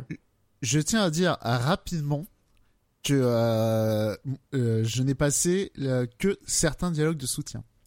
Moi, je les ai tous passés quasiment les Ah dialogues. non, de mais soutien. les soutiens, mais ils sont sans intérêt. Mais et, attends, et mais- même les dialogues de la quête principale. Enfin, mais quasiment tous. Vous voyez, non mais vous voyez comment j'ai donné de ma, de ma personne. Alors juste ah oui, un non, point là. qui est intéressant du coup pour recontextualiser le scénario. Euh, on pourrait se demander, bah tiens, c'est c'est quand même étonnant que Intelligent Systems prenne cette direction et que la qualité de d'écriture du jeu soit vraiment incomparablement mauvaise euh, par rapport à, à Three Houses. Il faut savoir que Three Houses, c'est un jeu qui a été énormément développé euh, par euh, euh, Tecmo, qui était en collaboration avec eux, et donc le scénario, les trois branches de scénario, donc celle des- de la maison jaune, la maison bleue, la maison rouge, et Delgard, Claude et Dimitri, ont été écrits par des scénaristes de Koei Tecmo, qui avaient notamment bossé sur Fire Emblem Warriors, donc il y a Yuki Ikeno, Ryohei Ayazashi et Mari Okamoto, qui sont donc trois scénaristes qui ne sont pas chez Intelligent Systems, tandis que euh, le scénario de Fire Emblem Engage a été écrit par Nami Komuro, qui était déjà scénariste sur Awakening, qui avait un scénario euh, qui était pas ouf euh, non plus, et Fates Qui qui, était con, hein. ouais c'était con, et Fates c'était un Qui peu mieux c'était pas ouf non plus. Voilà, faut, faut reconnaître quand même que moi les épisodes que j'ai fait, donc ceux de la 3DS et ceux de la Switch, à part Three Houses qui m'était quand même euh, qui avait vraiment rehaussé le niveau, c'est pas le truc de Fire Emblem en fait les scénarios. Et, euh, euh, et j'ai fini et j'ai fini par passer les dialogues aussi en fait. Et je- je- J'en suis euh, le premier étonné et, et j'en suis un peu désolé, mais le, le jeu brille tellement par d'autres aspects que son scénario en fait, euh, bah, il a aucun intérêt quoi. Donc, Rapidement sur le scénario et les dialogues. Alors évidemment c'est de la merde. Euh, là où je nuancerais un peu, c'est que euh, comment ça s'appelle? Il y, a- il y a des phases en fait dans Fire Emblem. hein. Enfin pas des phases, mais on va dire à chaque jeu ils tentent des trucs. Là c'est pas un jeu où vous avez l'intention d'écrire quelque chose d'intéressant. Genre c'est pas de l'incompétence. Là c'est du on s'en branle. c'est un choix. non, un non, choix, non, ouais. non. Et, et, Non, non, et, enfin, moi, je suis pas pour défendre un jeu comme ça. Enfin, t'as des jeux qui s'en branlent. Je suis d'accord. Oui, non, mais parce que t'as des jeux qui n'ont absolument aucune ambition scénaristique. Et même, tu vois, quand j'ai posé la question sur, euh, sur, euh, merde, j'ai oublié son nom, Hi-Fi, Hi-Fi, Rush, ouais. Rush. Hi-Fi Rush. Euh, le jeu, si, euh, alors apparemment c'est même plus que ça, mais quand je posais la question à Olbius, moi c'était simplement est-ce que ça se laisse suivre, Ouais, est-ce ouais, que c'est divertissant? Et en vrai, moi je ne demande pas à chaque jeu auquel je joue de m'offrir une réflexion existentielle qui va me poursuivre des heures après avoir éteint la console. Mais là simplement, les dialogues sont douloureux à suivre, les rebondissements sont attendus, il y a en, fait, c'est c'est même pas du bon classique. J'ai envie de dire, si t'as aucune ambition, à la limite, Euh, tu suis la quête du héros, tu reprends des schémas euh, scénaristiques qui sont vus et revus, et, et tu refais les mêmes. Il n'y a pas de problème, personne va te le reprocher. M- Mais là, c'est juste qu'ils ont même pas réussi à faire le Mais- minimum syndical, que ce soit sur le fond comme dans l'animation par les dialogues. hein. Ouais, Non, mais c'est- je- le problème c'est pas tant le scénario, parce que le scénario en fait quand tu le résumes c'est euh, un dragon qui se réveille, qui va combattre Ouais, les mais- forces du mal. Parce que non mais le, le, le mythe du héros en fait tu peux le mettre sur ce scénario-là. Le problème pour moi du jeu en matière de narrative c'est vraiment l'écriture, c'est les dialogues, Oui. c'est euh, la caractérisation des personnages. Là où Three Houses avait vraiment des backgrounds pour chaque perso et qui t'amenait à t'attacher en fait à, à ces personnages, là tu t'en bats les couilles. C'est juste des unités. Alors, tu peux t'attacher à leur design, tu peux t'attacher à leur utilité en combat, mais tu tu tu t'attaches pas au personnage en tant que tel, quoi. Euh, Juste, je, je me permets quand même de, de revenir euh, rapidement sur le truc. Chaque Fire Emblem a plus ou moins de la- de l'am- de l'ambition euh, scénaristique. Euh, là, je dis que il n'y avait pas la volonté de le faire. C'est expliquement, il y a quasi aucun world building. ouais, non mais ça, Euh, c'est un oui, il y a- problème il y a- aussi. Aucun. Non, mais c'est parce que c'était pas. Comment dire Ils s'en sont rendus compte. C'est juste parce que ils voulaient pas faire ça. C'est juste globalement les dialogues de soutien, c'est les persos, ils en- ils s'envoient trois vannes. Ouais, non, Voilà. mais c'est toujours les mêmes trucs. Ah, en mais, plus, mais tu vois, c'est pareil. C'est que les vannes, elles sont nulles. Enfin, Non, tu vois, en, pour en moi, vrai, il y en a quelques- il y a quelques-unes de marrantes quand même. Il y en a deux Mais, trois qui sont euh, pas mal. Surtout celles que j'ai trouvées à peu près marrantes, c'est celles entre les emblèmes et les persos. Souvent, il y a des je- trucs marrants. Le, le LOL, il est surtout là, je suis d'accord. Mais euh, oui, on va dire euh, scénaristiquement, c'est plus bas qu'Awakening et Fate. Qui, était déjà Ah de- oui, non, Qui mais- était déjà pas ouf, ouais. qui était déjà euh, skippable euh, skippage de Ah mais alors, dialogue pour euh, moi, par rapport à Awakening, il y a carrément un monde, quoi. Et, et c'est pas parce que je fais d'Awakening la plus grande référence scénaristique du monde, hein. Mais c'est vraiment, genre, même les enjeux sont osef. Enfin, on, on va pas s'attarder dessus, Ouais. c'est c'est pas la partie la plus importante du jeu, mais euh, vraiment. Truc important sur les dialogues que j'ai noté euh, dans mes points, euh, on peut euh, quand tu lances un dialogue de soutien, tu peux le skipper pendant les temps de chargement. Ouais, ça c'est très bien. ouais. C'est vrai. C'est vraiment efficace. Euh, Quand Le jeu est globalement très agréable à, à manipuler. ah oui, ça c'est. Bref, euh, reprends Mikael. Ouais, euh, donc voilà, euh, la première impression était euh, terriblement mauvaise. Je l'ai lancé en difficile sur les bons conseils d'Olbius et Monique, alors que euh, je n'avais pas spécialement envie de difficulté, mais je me suis allé, je commence à rouler un peu ma bosse en tactical. Et pour l'anecdote, j'avais oublié que je l'avais lancé en difficile. Et c'est pas un jeu qui présente beaucoup de challenge, je trouve du moins là où je suis rendu. Monique y reviendra, je vais connaître apparemment un pic de difficulté. Je suis environ 35 heures et plutôt que laisser euh, dérouler les nombreuses qualités du titre, je vais parler d'un truc qui m'a particulièrement agacé et euh, le genre d'anecdote que, que tu peux avoir que en, en pratiquant le jeu en longueur. Euh, moi, c'est un jeu que euh, j'ai beaucoup beaucoup pratiqué en écoutant des podcasts euh, et en fait au départ je ne skippais pas les dialogues. Ce qui fait qu'en fait j'enchaînais les escarmouches, donc les combats optionnels, au lieu d'avancer dans la quête principale. Et là je suis arrivé dans un défaut euh, d'équilibrage qui est terrible. Et d'ailleurs j'avais déjà des problèmes d'équilibrage dans Free Houses. C'était encore pire même, que- hein, je trouve, euh, dans Free Houses. Eh, c'est que je me suis retrouvé en fait à avancer dans les escarmouches qui montaient au fur et à mesure de niveau. Mes personnages devenaient de plus en plus puissants et en fait il y a un moment où je suis arrivé à un, à un palier où les escarmouches sont devenus d'un coup hyper vénères, mais genre vraiment d'un coup après une progression euh, plutôt linéaire. Et du coup je me suis dit ah bah je vais retourner à la quête principale. Et là, bah, forcément, ce qui est arrivé arriva, c'est que la quête principale, elle était ultra simple. Mais vraiment, et du coup, j'ai allé 5-6 missions de quête principale que j'ai fait qui étaient totalement dénuées d'intérêt.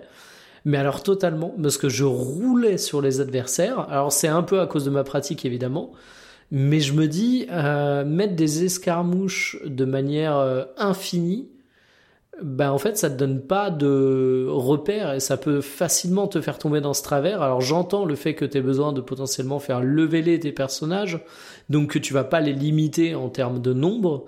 Mais moi, ça m'a gâché, sans déconner, au moins 10 heures de jeu. Donc c'est euh, Ouais. c'est la chose sur laquelle j'aimerais vous lancer, parce que je trouve que c'est une petite dinguerie, et c'est pareil en termes d'équilibrage des personnages. Tu peux avoir exactement le même problème que dans Free Houses, c'est-à-dire que tu peux avoir euh, un groupe de six personnages avec un personnage qui est ultra puissant et qui dévaste tout sur son passage. Limite, il se fait attaquer en boucle par des adversaires, t'en as rien à faire. Et à côté, avoir cinq brels. Et en fait, je trouve que le jeu, est, est, facilement craquable de mes 35 heures de jeu pour le moment en, en jouant vraiment euh, le level up d'un personnage dont euh, tu vas le construire comme une machine de guerre. Ce que, ce que je trouve intéressant, et alors par contre je trouve que c'est un défaut du jeu aussi euh, sur le plan de la pédagogie, mais par contre en fait je trouve que c'est aussi un choix dans le sens où le jeu est modulable. La difficulté est clairement faite pour être euh, appréhendée par chacun selon son, son envie de level up à level up. Tu peux passer de difficile à normal euh, si tu veux en cours de partie, ce que tu ne pouvais pas faire dans Three Houses. Ce qui est très bien. Ce qui est très bien. tu peux pas remonter la difficulté, ça c'est con. Ça, je tu trouve peux que la baisser. Tu peux que la baisser. Je trouve ça un peu un peu bête en fait, mais. Ouais, moi aussi. Admettons, c'est au moins ils ont fait cette. Notes, là. Ils ont laissé cette possibilité, mais je, en fait, je pense que là où tu t'es engouffré dans ce truc-là et où le jeu aurait dû te dire attention, euh, il y a la quête principale, c'est qu'en fait, le jeu te laisse cette possibilité, mais il ne te fait pas suffisamment de pédagogie sur euh, ce que tu es censé faire à ce moment-là ou pas. Et c'est vrai que le jeu est quand même plutôt pensé pour que tu fasses la quête principale et quand tu sens qu'il y a une mission un peu dure, tu puisses aller expérimenter, enfin lever sur une, une escarmouche. Euh, et, et en tout cas, moi, c'est comme ça que j'ai fait le jeu et c'est comme ça que je trouve le jeu est le mieux équilibré. C'est vrai que si t'enchaînes les escarmouches, là, tu deviens over level et euh, tu te gâches 4-5 missions principales d'affilée, quoi. C'est c'est un peu dommage. Mais quand même un point à, saluer quand même pour le, jeu, c'est que globalement, même si euh, tu peux rouler sur le jeu sur certains sur certaines missions principales, elles sont quand même vachement mieux conçues et vachement mieux level designées et, euh, et pensées que celles de Three Houses quoi. Genre en termes de pur plaisir, de level design, de tactical, euh, d'idées, de, de, construction des maps. il faut reconnaître, j'avais pas été particulièrement gêné par Three Houses à ce niveau, mais là il faut reconnaître que c'est un niveau c'est un des meilleurs tacticals en termes de level design que j'ai jamais fait, quoi. Monique, je pense, j'imagine que tu es d'accord. Alors, je, vais reprendre plusieurs, euh, plusieurs points. Déjà, le, point qui soulevait euh, Mikael sur le farm, euh, il faut savoir que, pour le coup, j'ai fait beaucoup de Fire Emblem ces dernières années pour rattraper mon retard. Et le problème des escarmouches, ça, a été, on va dire, l'un des premiers schismes un peu euh, chez les Fire Emblem euh, Parce que ça arrivait avec le huitième épisode. C'est revenu avec Awakening et avec Fate. Euh, il y avait plus ou moins un truc comme ça dans le 2 et euh, dans Icos, du coup, qui est son remake. Mais je les mets un peu à part. Le, le truc, c'est que l'une des spécificités de Fire Emblem, c'était d'avoir une quantité de ressources limitées. À savoir l'or, les persos et euh, surtout l'XP. Euh, le, fait de rajouter les escarmouches, ça a donné euh, donc l'opportunité de faire du level up, ce qui de fait cassait un peu le jeu. Ouais, bah oui, forcément ça casse le jeu, c'est intrinsèque. voilà, néanmoins, et, et, en plus là dans celui-là, il n'y a pas les armes qui cassent que dans les autres, t'as le dilemme de est-ce que je vais aller prendre du level, du coup mettre des coups d'épée qui vont affaiblir mes armes et ça va me coûter de l'argent, ah au secours Bref, t'as pas ça, euh, t'as pas ce tracas des armes qui cassent dans celui-là. Mais euh, ouais, c'est ça, c'est Mikawa, il est tombé un peu dans le piège des euh, escarmouches. Et euh, dans l'idée, Fire Emblem, c'est un jeu où il faut pas farmer. Il faut toujours être idéalement un petit peu en dessous du niveau des ennemis. Et, et répartir au mieux l'XP. C'est-à-dire qu'il faut vraiment toujours que les unités les plus basses... Elles Tue les ennemis, bah oui. Elles, elles aillent les ennemis. Euh, donc euh, voilà, ça c'est comment dire, c'est pas propre à ce jeu-là, c'est un problème qui est structurel à Fire Emblem, euh, cette histoire de, de, farm dans les épisodes où tu as la possibilité de farmer. Il n'y avait pas vraiment ça dans dans Treehouses, même s'il y avait la tour, machin. Tout, bah, personne. T'avais aussi, avais aussi des missions secondaires à l'infini hein, dans Treehouses. Euh, avec la tour là, mais pas dans l'agenda. Justement, t'avais le temps qui s'écoulait dans Treehouses. C'est vrai qu'il y avait pour éviter ce problème. Mmh, effectivement. Euh, mais il y avait quand même euh, un truc où tu pouvais effectivement farmer, mais voilà. Et après, le, truc des, des, persos qui sont déséquilibrés, ça aussi, c'est tout le plaisir de Fire Emblem. Hein. Et, et, pour le coup, c'est c'est pas un problème d'équilibrage, c'est vraiment des intentions.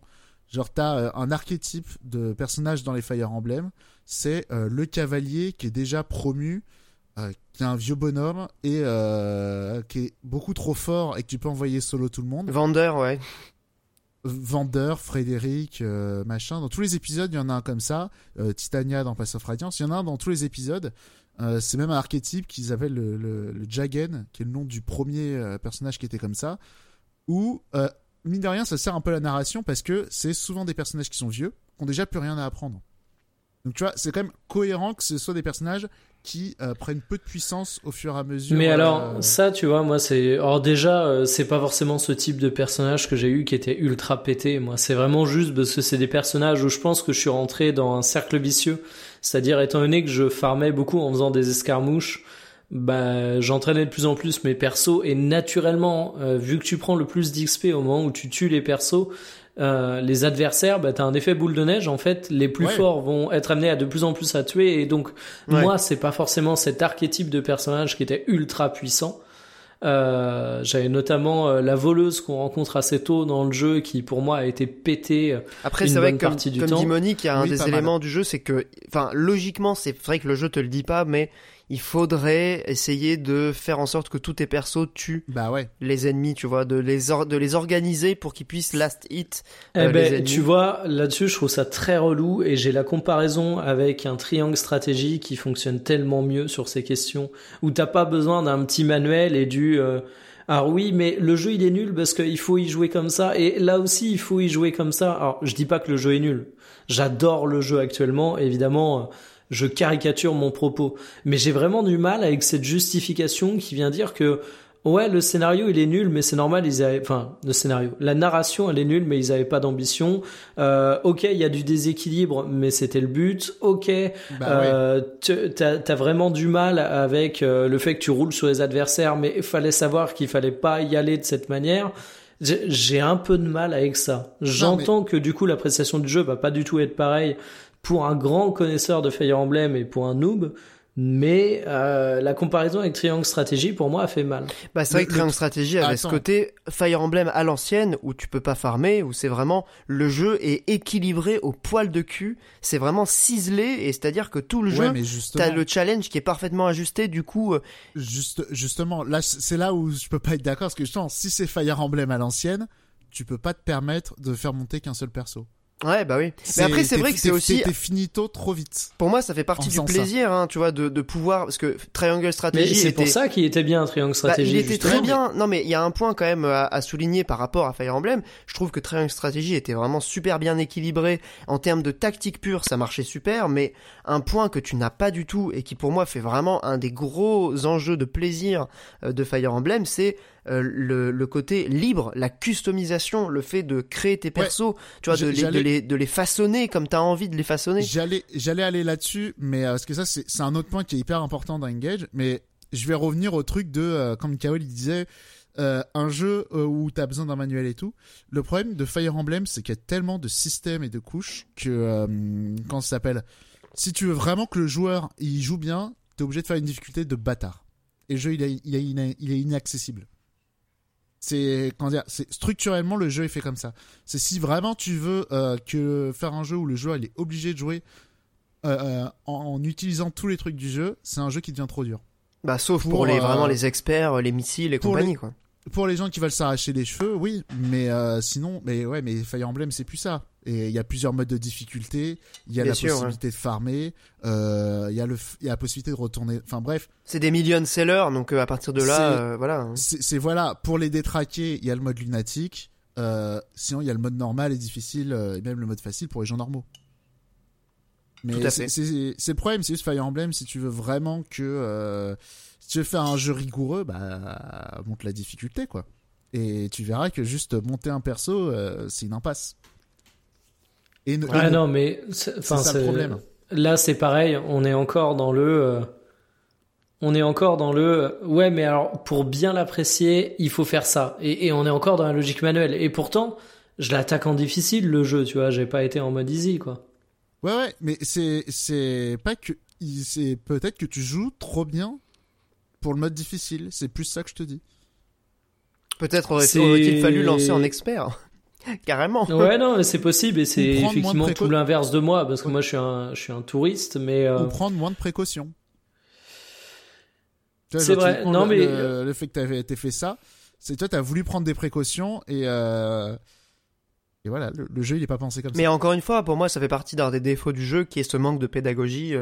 Mais bon, après, on a l'impression Ouais, dans mais- notre discussion qu'on casse un Ouais, peu le jeu, non, mais encore et- une fois, je adore peux le me jeu. faire- est-ce que je peux me faire l'avocat du jeu? Parce que c'est moi qui l'ai plus démonté Oui, vas-y, que je peux bien sûr. enchaîner en disant ce que j'ai kiffé? Bien sûr, Parce que oui, effectivement, euh, j'ai attaqué sur les critiques, mais si je me suis permis d'attaquer sur les critiques, c'est comme je disais derrière, euh, on va dérouler la liste des qualités. C'est un truc tout con, mais euh, Monique disait que c'est un jeu qui a tellement de strats qui demande d'être joué en en très grande difficulté pour être apprécié et je suis d'accord en fait tu peux faire le jeu entier Alors, en passant à côté de rapidement, désolé. C'est bah, pas vas-y. Ouais, désolé de te couper, mais je dis pas que pour être apprécié. Je dis juste que euh, si tu veux vraiment exploiter pleinement le gameplay du jeu, faut monter la difficulté. Ouais, bah, c'est ce que j'allais dire. C'est que, en fait, tu peux traverser quasiment tout le jeu sans utiliser certains trucs. Euh, par exemple, je vous disais qu'au bout d'un moment, les escarmouches devenaient ma boule en termes de difficulté et que j'ai eu un gap qui est passé d'un coup sans prévenir. Euh, J'exagère en disant ma boule, mais euh, effectivement, là, je me suis dit, ah ouais, mais en fait, euh, la possibilité d'intervertir la position de deux personnages, c'est quelque chose qui est hyper intéressant. Et en fait, il y a beaucoup, beaucoup, beaucoup de profondeur de gameplay qui est apporté comme ça. Et ben moi, qui étais très, très sceptique sur les fusions au départ, ben c'est un des trucs que j'ai le plus kiffé dans le jeu parce que quand on parlait de personnalisation des personnages, moi c'est un truc effectivement que je reconnais à Fire Emblem, c'était un truc que j'avais vraiment surkiffé dans tous les jeux de la licence auxquels j'ai pu jouer. Et ici, en fait, t'as non seulement la personnalisation de ton perso, dans le sens où tu vas lui mettre une classe spécialisée et tu peux complètement le repivoter et tu peux te faire, si c'est ton trip, une équipe entièrement de healers. J'exagère, toujours, encore et toujours.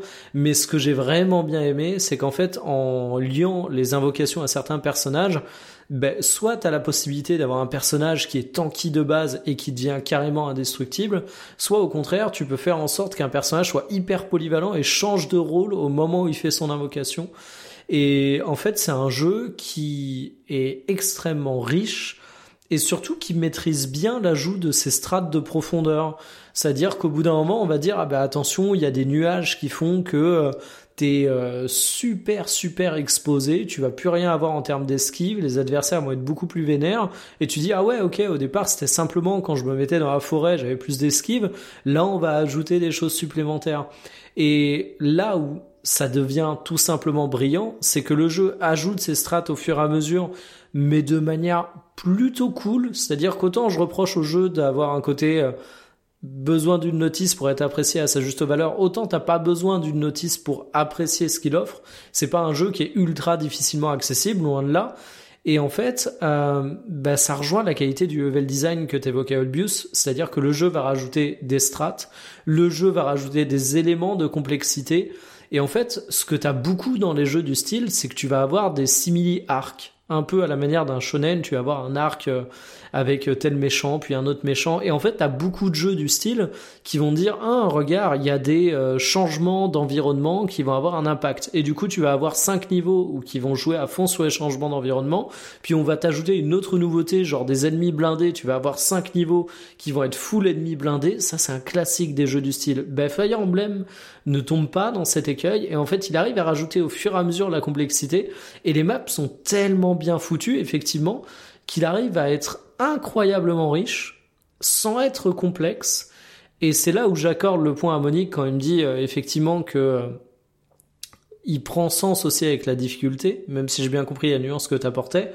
Euh, c'est que tu te rends compte que plus tu cherches à creuser le jeu, plus tu lui en demandes, plus tu essayes de le challenger, plus il te surprend par son ingéniosité. C'est-à-dire que tu as des moments où tu vas dire ah non mais ce perso en fait il fonctionne pas ou alors il y a un ennemi qui est vraiment trop difficile à counter, mais en fait tu vas te casser un peu la tête et tu vas te rendre compte que ben non, ce type d'ennemi, t'as toujours une position avantageuse dans la map pour euh, vraiment bien bien réussir à les maîtriser. Et tu vas dire ah ok, mais ils avaient prévu dès le départ qu'il y avait un goulet, dans, un goulot d'étranglement ici, et qu'en fait tu pouvais bloquer les adversaires. Et il y a toujours des choses comme ça. Et je trouve ça génial parce qu'en fait c'est rare les jeux euh, où tu dis ok ils ont vraiment pensé à tout. Et je trouve que les maps me m'ont vraiment fait tout le temps, tout le temps, tout le temps dire ça. Ouais, Ouais, je, y a- je suis d'accord a- à 100%. entièrement d'accord que les maps, c'est clairement le- la, la plus grande qualité euh, du gameplay du jeu. C'est euh, Treehouses, bon, c'était pas euh, voilà. Là, euh, pour le coup, c'est vraiment un festival. Euh, à tout, enfin, toutes les maps quasiment, elles sont, elles sont super. Euh, Et euh, le, truc aussi qui est, qui est vachement cool avec les maps, c'est aussi la variété des capacités des personnages. Mine de rien, qui au niveau du placement, au niveau de la tactique, ils ont ramené. Le truc, c'est que Fire Emblem, euh, ils l'ont présenté comme un, un épisode anniversaire, euh, même s'il sort un peu plus tard. C'est un peu un hommage à, la, à la série euh, tout entière Bah, en fait. Il reprend plein de mécaniques. Il reprend le Triangle les- des les armes qui est réintroduit effectivement. Ouais, Oui, et, et putain, et ça c'est hyper important parce qu'en plus là maintenant ça désarme. ouais ça brise Oui. la garde. Ouais, c'est c'est Ouais.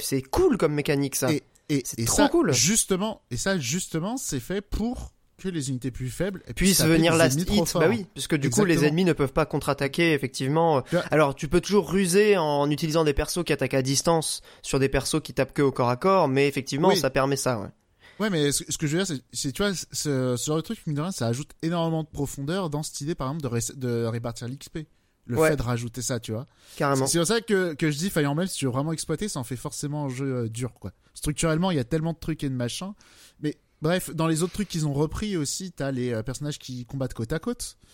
Ils vont euh, se rajouter des, capacités. T'as euh, qui venait de s'appelle de Awakening. T'as le, euh, le le fait de bouger les unités et tout. T'es arrivé sur GameCube si je me souviens bien, peut-être sur GBA, mais on va dire dans cette période-là quoi. T'as ça s'appelle T'as aussi le les cavaliers quand ils tapent, ils peuvent aller euh, se redéplacer, se se remettre euh, à un autre endroit. Ça aussi, ça vient de de Fire Emblem 4. C'est Sigurd dans- qui a cette capacité là dans C'est que jeu. Sigurd, c'est pas tous les cavaliers non Non non, c'est que Sigurd je crois. Ok. Enfin en tout cas moi là où j'en suis rendu, il y a que Sigurd qui peut. Ouais, après, voilà. Alors, maintenant qu'on s'est branlé sur les maps et sur les capacités, là, le truc important, c'est sur les emblèmes, parce que du coup, les emblèmes, ils apportent certes un boost de stats, ils apportent aussi des capacités. Que des tu capacités peux qui- garder en boostant le lien, euh, ça c'est vraiment trop bien comme idée aussi. hein. Et- Exactement, et typiquement, le truc du cavalier, j'ai dû effectivement le mettre sur d'autres cavaliers. Tu peux le garder en héritage, ouais. Tu peux l'hériter de, Mm. de ce perso. Il y a ça, pareil, le, le fait de pousser avec Ike, ça aussi, je l'ai remis sur d'autres persos, parce que c'est vraiment. euh, Hyper vraiment utile, ouais. Ah ça permet de ça. réparer un peu des conneries euh, pendant une map, quoi. Et ça, ouais, même de donner du mouvement aussi, mine de rien. Ouais. Enfin, comme tu le disais euh, à Voilà. juste titre, hein, c'est un jeu qui a une profondeur de, de jeu qui est juste ma boule en fait. Hein. Ouais, le, le truc c'est que la profondeur, elle est donc au niveau euh, micro, donc la gestion des maps, les capacités des personnages, et au niveau macro, euh, aussi on va dire le côté gestion. Donc t'as le euh, theory crafting qui, je trouve, a été et complexifié et simplifié du fait qu'il y ait des emblèmes, genre que t'aies pu entraîner tes personnages au quotidien ou euh, faire des partages de compétences comme il y avait dans Fate Awakening et tout. Là, mine de rien, juste balancer une emblème à un personnage et tout, ça va assez vite. Euh, c'est pas mal, c'est pas mal aéré. Le fait que les armes cassent pas, on perd euh, un truc en gestion quand même. Néanmoins, je trouve que ce T'as les soins où t'as toujours une gestion de la quantité et c'est pas Ouais. anodin parce que t'as notamment les soins à distance qui sont rare. qui sont ouais qui sont relativement rares et même ta boutique à Somniel qui est le hub central euh, t'en vends en quantité limitée. Je trouvais Ouais. ça intéressant. Pareil pour les, moi un truc que j'ai beaucoup utilisé, c'est euh, les barrages, euh, donc le- les bâtons Ouais. qui permettent de créer une case, euh, une, une sorte de glace qui va bloquer les ennemis, qui va les obliger à le casser pour pouvoir passer. Euh, ça en, en termes de gestion des, des, des foules, euh, de créer des, co- des corridors pour euh, pour empêcher les ennemis de passer en masse. Euh, ça, ça c'est un truc qui est vraiment cool. Et pareil, c'est en utilisation limitée, donc à utiliser vraiment avec parcimonie euh, sur les, les moments utiles. Quoi. que vous ayez un emblème qui utilise beaucoup ça aussi. Ah, je l'ai pas encore débloqué alors euh, celui-là. Il est, il est complètement pété, c'est pour ça qu'il arrive tard. D'accord, ok. Génial. Voilà. Non, mais ça est c'est bien aussi, je trouve, de donner des mécaniques limitées qui viennent ensuite être un peu plus euh, open bar à la fin. Et encore, le truc de la glace, bon, il y avait déjà ça avant, tu vois. Mais euh, le truc, c'est que dans les anciens, c'était vraiment pété parce que bloquer une case dans beaucoup de Fire Emblem, t'avais souvent des goulots d'étranglement à une case. Dans celui-là, il y en a quasiment pas. Oui, non, ça permet de gérer a- un peu plus. ouais. A- bah, Ils sont ils sont ils sont rarement à une case et pour te dire Ouais, euh, dire. moi quand quand je l'ai utilisé c'était justement pour en créer à une case et le barrage il est jamais autant utile que quand t'as une situation où tu dis merde Ah bah oui, quoi qu'il arrive mon perso il est mort et en fait c'est à ce moment-là que je je- ouais. Ah, je l'ai quasiment toujours utilisé suite à du rewind de loser. Exactement. Ah, mais en dernier recours. Mais je suis d'accord. Mais c'est ça aussi qui est, qui est plaisant, c'est que. Et le truc, euh, et justement, l'un des trucs aussi, on, on revient rapidement là du coup sur le level design, mais sur les goulots d'étranglement, la plupart du temps, il y a trois cases et t'as que deux cavaliers. Mhm. Voilà. Ouais. Parce que les cavaliers, Alors- du coup, c'est les tanks, et du coup, t'as deux tanks. Oh, Et t'as les, t'as pas moi, que les cavaliers, t'as les pas aussi. Ah ouais, tank. non, mais moi je joue sans cavalier. Hein. Je Ah ouais hais Pas les du tout. cavaliers. Oula Zéro T'as tout mis en Ben, cuirassé? Ben moi, mes tanks, c'est pas dur. En fait, j'en ai un où c'est un général, je crois. C'est Louis? Non, c'est qui? Non, ouais, c'est ça. Ah, oui, Euh, mais c'est un cavalier, ça. Mais non, il est, au dé- il est, il est cuirassé, il est pas cavalier. euh, Ouais, moi, je l'ai mis en général, donc il a pas, il a pas de, il a pas de, il a pas de canasson. On va, on va dire cuirassé, alors, pour que ça- Non, ce que je crois, c'est les chevaliers qui sont à cheval et les cavaliers qui sont en armure. Non, c'est les cuirassés qui sont en armure. Va pour Bon, cuirassé, dans tous les cas, j'ai un gros bourrin en armure qui tank comme pas possible. Bah, il ouais, prend c'est les, flèches font pas Et de si- dégâts, euh, les dagues Et sinon, de j'ai, pas mal d'esquives, quoi. Justement, c'est ce que je disais, le jeu, il y en a que deux. Des personnages euh, qui sont des cuirassés de base. Ouais. Ouais, mais après, Et- tu et peux les rediriger comme tu veux, quoi. Ouais, ouais, ouais, euh, tu- toujours. Mais euh, comment ça s'appelle? Mais le jeu, il a quand même été pensé où tu- je t'ai dit, souvent les goulots d'étranglement, souvent t'as as trois trucs en fait. Et, euh, et vous allez voir qu'il y a des moments dans le jeu où ça fait partie des petits défauts que j'ai notés. Il y a parfois des vagues d'ennemis un peu longues. Oui. C'est peut-être lié au mode difficile, mais euh, moi, plusieurs fois, j'ai regardé sur YouTube en mode, mais c'est pas possible, c'est à l'infini ou pas? Ouais, Ouais, d'accord. Voilà, moi, ça, ça m'est quand même arrivé ce genre de Alors, truc. je me suis posé Et, la euh, question sur certaines maps où, euh, et j'ai toujours pas la réponse. Non, non, Ou est-ce que c'est pour t'inciter à bosser, à tuer le boss plus rapidement, étant donné que quand tu tues le boss, tu mets fin à la map? Et je me suis dit, ça se trouve, en fait, c'est littéralement infini, ouais. Alors, c'est jamais infini. euh, en tout cas, de, de ce que j'ai. Il me semble pas que c'est infini, en tout cas, celle que j'ai vue. En tout cas, moi, j'ai toujours vu des fins. Et, euh, et non, je sens, il faut les prendre. C'est de l'XP, on gratte. Bah Ah ouais, non, mais peux moi j'ai déjà trop d'XP, tu vois, donc. euh, Après, il y a le problème donc de vais- trop d'XP de Mikael, Voilà, hein. effectivement. Ouais. Juste euh, pour conclure sur euh, Fire Emblem Engage, qui a été quand même, euh, bon bah globalement euh, apprécié, hein, vous l'aurez compris, même si le jeu nous frustre un peu. En tout cas pour Mikael et moi, on est on est assez frustrés par. euh, Et- la proposition et narrative. J'insiste vraiment sur ce qu'a dit euh, Monique au tout départ, sur le fait qu'ils se sont pas fait chier à développer l'univers. Et moi, euh, il est peut-être moins brillant en tactical, mais euh, le comment il s'appelle? World Le. Free Houses, Three Houses, ouais. il, il restera toujours plus dans mon cœur Ah bah grâce oui. à son ambiance et tout. Ouais, parce que aussi, moi, il y a un point qui qu'on n'a pas mentionné, c'est l'attachement au personnage qui était autrement plus important dans Three. Houses. Et c'est vrai que, enfin, en tout cas, de mon point de vue, la recette Fire Emblem de perso qui meurt définitivement, elle n'est jamais aussi efficace que quand on a quelque chose à foutre des persos en question. Euh, c'est vrai que là, bon, c'est les personnages sont utiles et t'as pas envie qu'ils crèvent. Moi, c'est psychologique. Je veux pas perdre une unité. Mais c'est vrai que en vrai, euh, c'est pas pour les persos que j'avais pas envie qu'ils crèvent, je m'en foutais un peu quoi. Juste un dernier point, euh, justement, bah, Three Houses avait son système de monastère dans lequel tu revenais avec un côté euh, temps qui s'écoule, agenda un peu persona. Là, on a vraiment un hub qui est totalement différent, qui est beaucoup plus rapide à manipuler, où tu peux te téléporter, où euh, t'as un petit, un certain nombre de, de voilà de, de trucs que tu fais entre chaque construit mission autour d'un cercle. construit autour d'un cercle, vraiment beaucoup plus euh, agréable à parcourir. Euh, J'en ai quand même pensé un peu au bout d'un moment de mal de ce truc parce que c'est magnifique, hein, le jeu est très beau, les animations sont super et tout, euh, et euh, Somniel est vraiment très réussi euh, visuellement, mais je trouve que cette espèce de, de, routine, de schéma qui s'installe à chaque, mission, à chaque map que tu fais, même les escarmouches, pour aller gratter l'XP dans l'arène, pour aller récupérer les trucs dans le, dans la, dans la, dans l'arène, enfin dans le verger, pardon, et dans l'étable, surtout pour récupérer les lingots des chiens, parce que les chiens lâchent des lingots, c'est quand même très utile. Ce côté très routinier, très répétitif, au bout d'un moment m'a un peu saoulé, et euh, je trouve que ça apporte pas énormément au jeu en fait, de, de vraiment de- d'avoir ça. Euh, Qu'est-ce que vous en avez pensé? Est-ce que ça vous a gavé aussi au bout d'un moment de... Alors, Ouais, ça pour le coup, c'est j'ai vu beaucoup de gens critiquer ça, euh, mais en fait ça c'est juste un, un vestige de Houses qu'ils ont gardé. Euh, et euh, comment ça s'appelle Et en vérité, faut pas perdre de temps là-dedans. hein. Juste tu fais le plat et c'est bon. Ouais, moi, je le faisais au départ, Bah ouais. et je dois vous avouer que ça m'a lassé. Et il y a un autre truc tout con, c'est que c'est un jeu Switch.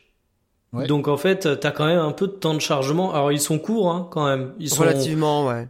Mm. Ils, ils sont courts pour un jeu Switch, mais en fait, effectivement, quand tu fais l'arène, quand tu vas aller récolter tes trucs dans le hub central, que tu fais toujours la même chose, bah ouais, c'est long et le temps de chargement, t'as beau te dire au départ, même je me suis dit agréablement surpris, ils sont bien maîtrisés, bah à la fin j'avais quand même envie de les déchirer quoi. Ouais, bah c'est ça, ouais. Donc c'est vrai que même en difficile, ça apporte pas énormément de choses de, de repasser à chaque non, fois. Non, ça apporte. Non, mais globalement, ça apporte juste des buffs et c'est euh, c'est là pour ceux qui ont envie de passer beaucoup de temps. Mais le seul truc un peu utile en vrai, c'est la cuisine. Qui, euh, quand t'as de quoi faire des bonnes recettes, ça peut mettre des bons boosts. Mais euh, ça, les lingots des chiens aussi pour renforcer les armes. Ah ouais, ça c'est tu- utile quand même. Hein. Mais du calme, tu les renforces De de, que dalle. Ouais, ouais, ça, ça Ah peut bon quand même gagner quelques moi, points de dégâts. Franchement, j'avais vu la, la vraie différence quand je, ma voleuse, justement, je lui ai mis une dague euh, plus 3. Enfin, c'est à partir de là où elle a roulé surtout et où j'ai créé un perso déséquilibré, quoi. Ouais, c'est vrai que l'augmentation des armes, c'est quand même très fort. hein. Surtout les bah, armes en argent. hein. Bah ouais, c'est ça. Sur celle en argent, ça a un sens, mais en vrai, euh, celle de, celle, en gros, tu maxes celle de fer, ça devient une acier quoi, globalement. Ouais. C'est pas non plus. Euh... Parce que t'as et l'augmentation avec les métaux, mais t'as aussi les signatures d'emblèmes. Ouais, alors ça, ça permet aussi de booster des stats. Ouais. Ouais, mais que dalle. Moi, c'est vrai que ça faisait partie des défauts que j'avais mis un peu dans la customisation. T'as peut-être un peu trop de trucs comme ça qui servent pas à grand chose. Ouais, je suis d'accord. Euh, Qui rajoute et, un peu de la euh, complexité et du. C'est un peu laborieux pour rien, quoi. Ouais, ça rajoute. Ouais, mais mais en plus, ça rajoute presque rien. Bah c'est ça, ouais. euh, Tu passes du temps pour euh, au final euh, que ça ait pas une grosse signification, un gros impact en combat. C'est ça. Faut, faut pas tomber dans ce piège. Ça sert pas à grand chose. Quoi. Ouais, je, je pense que là, je vais sur la, la fin de la partie, je vais un peu laisser tomber Somniel. Bah, juste pas- les repas, les amiibo importants. Ah, les amiibo, je les utilise, mais bon, ça rapporte quasiment rien. hein. Ça peut te permettre de. Si, si, ça peut te sortir euh, des aliments pour faire des recettes euh, vachement fortes. D'accord. Ouais. Bah, des fois, euh, ça lâche des poissons, des trucs comme ça. Et quand t'as des repas euh, rang A ou S, euh, enfin quand t'as le max, c'est vraiment beaucoup. enfin, c'est c'est mieux que euh, tout ce que tu peux euh, améliorer comme arme, euh, comme, comme boost de stats, quoi. Ok. Quand t'as vraiment les meilleurs trucs. Et euh, non, après, dans les derniers trucs que j'ai notés, ouais, il y a quand même, euh, je trouve, au niveau de la. On n'a pas parlé, mais visuellement, je trouve quand même le jeu super beau. Ah, mais oui, ça, c'est Euh, clairement euh, gros gap euh, par rapport à Three Houses en termes de ça. couleurs, c'est sublime, euh, les je animations. trouve quand même aussi le jeu très stylé. Genre le côté tokusa- tokusatsu, quand il se transforme avec l'emblème, euh, c'est stylé. Ouais. Euh, je sais que ça a pas trop plu à Pierre, mais pour le coup, je trouve la musique euh, vraiment super. Sur, euh, En vrai, je revois, je revois jeu. un peu mon avis sur la durée. Je trouve que effectivement, là où le jeu brille, c'est dans sa diversité. Euh, la com- les compositions, selon, alors même si le world bu- building est nul, euh, les, les royaumes ont quand même bénéficié d'un soin musical qui est, qui est certain, euh, notamment en termes une- d'instruments. Ils ont tous une petite esthétique musicale, Ouais. voire un thème. Et le truc qui est sympa, Mais il c'est est à pas hyper fois- marquant. Il y en a quelques-uns de bien, notamment euh, euh, dans l'univers. euh, je sais plus quel est le nom du royaume, mais là un peu désertique là. Euh, Ouais, ouais. Il y a des thèmes qui sont cool. Il y a vraiment des thèmes banger. qui m'ont tapé dans l'oreille. Non, il y, a ça, et en plus, le truc qui est sympa, c'est que typiquement, la musique de Somniel, à chaque fois que tu termines une région, tu récupères le thème de Somniel réorchestré à la façon de chaque région. C'est un petit détail, Un ça, petit mais, bonus, euh, ouais, ça, ça montre le soin apporté. euh. D'ailleurs, la musique est, et on peut, on peut le dire, hein, composée par toute une ribambelle de compositeurs maison de Intelligent Systems. Je vais pas tous les citer, euh, tous les citer, mais il y a, y a Bah, que-. Je me dedans. demande si c'est pas le premier Fire Emblem où il y a plus la, la meuf historique. Ah, Euh, peut-être. Là, je pourrais pas t'aider. euh, Et qui ça. recrute plutôt des scénaristes, ce bordel. Ah, Bah, la scénariste, c'était encore une fois la même que Awakening et Fate. Et donc, c'est pas si étonnant. Alors là, elle a pas fait un boulot incroyable, mais déjà, Awakening et Fate, c'était pas, était pas ouf, quoi. Non, mais Euh, pour moi, en plus, enfin, vraiment, c'est un crime de, de lèse-majesté de faire un tactical où t'as un scénario pourri, tant c'est des jeux, qui ont des, qui, bons, des bonnes euh, histoires. ouais. Euh, qui- bah, surtout qui s'y prêtent, en fait. Bah, Euh, ouais, ouais. Fire Emblem, tes persos, ils meurent, comme tu le disais. Si t'as des persos qui sont attachants, bah, parce que quand je dis scénario, c'est au sens large, hein, euh, tu, tu, tu vas vraiment avoir une autre perception de ça. La découverte des régions, le, c'est pareil, il y a un côté, tu réfléchis un peu politique, enfin, voilà, là, le gâchis. Je C'est vrai que c'est pas. un gâchis, ouais. Bon, on peut quand même Et- remercier euh, les deux réalisateurs du jeu, donc Kenta Nakanashi et Tsutomo Tei, d'avoir réalisé, si ce n'est le meilleur euh, Fire Emblem, au moins l'un des meilleurs gameplays de tactical euh, de ces dernières années, quoi. Après, pour, pour le coup, je recommande à ceux qui cherchent dans Fire Emblem du scénario Pass of Radiance, euh, qui là, pour le coup, ils sont euh, effectivement sortis les doigts, quoi. Ok, donc peut-être plus de points communs avec euh, avec Three Houses. Mais Bien. la musique, elle est pourrie dans celui-là. Ah ouais, mais on peut pas tout avoir. J'ai l'impression, j'ai l'impression qu'avec Fire Emblem, on peut jamais tout avoir, et c'est bien Bah, dommage. Alors, euh, bla- blague à part, et pour conclure, en vrai, euh, pour avoir vraiment rattrapé beaucoup de Fire Emblem ces dernières années, le c'est c'est difficile de tracer une ligne directrice de la saga, parce que vraiment, quasi tous les deux épisodes, ils, Ils tentent des trucs, une- Ils partent dans un délire à chaque fois. euh, Voilà, enfin, faut, à saluer, quoi. Après, c'est aussi la, la preuve du renouvellement de la saga, qui a quand même 17 épisodes, qui est quand même toujours aussi euh, vite en termes de voilà, depuis Awakening sur le plan commercial, ça marche bien. Donc voilà, c'est une licence qui a le vent en poupe et euh, qui clairement va compter dans les années à venir parmi les, grosses cartouches de Nintendo. euh.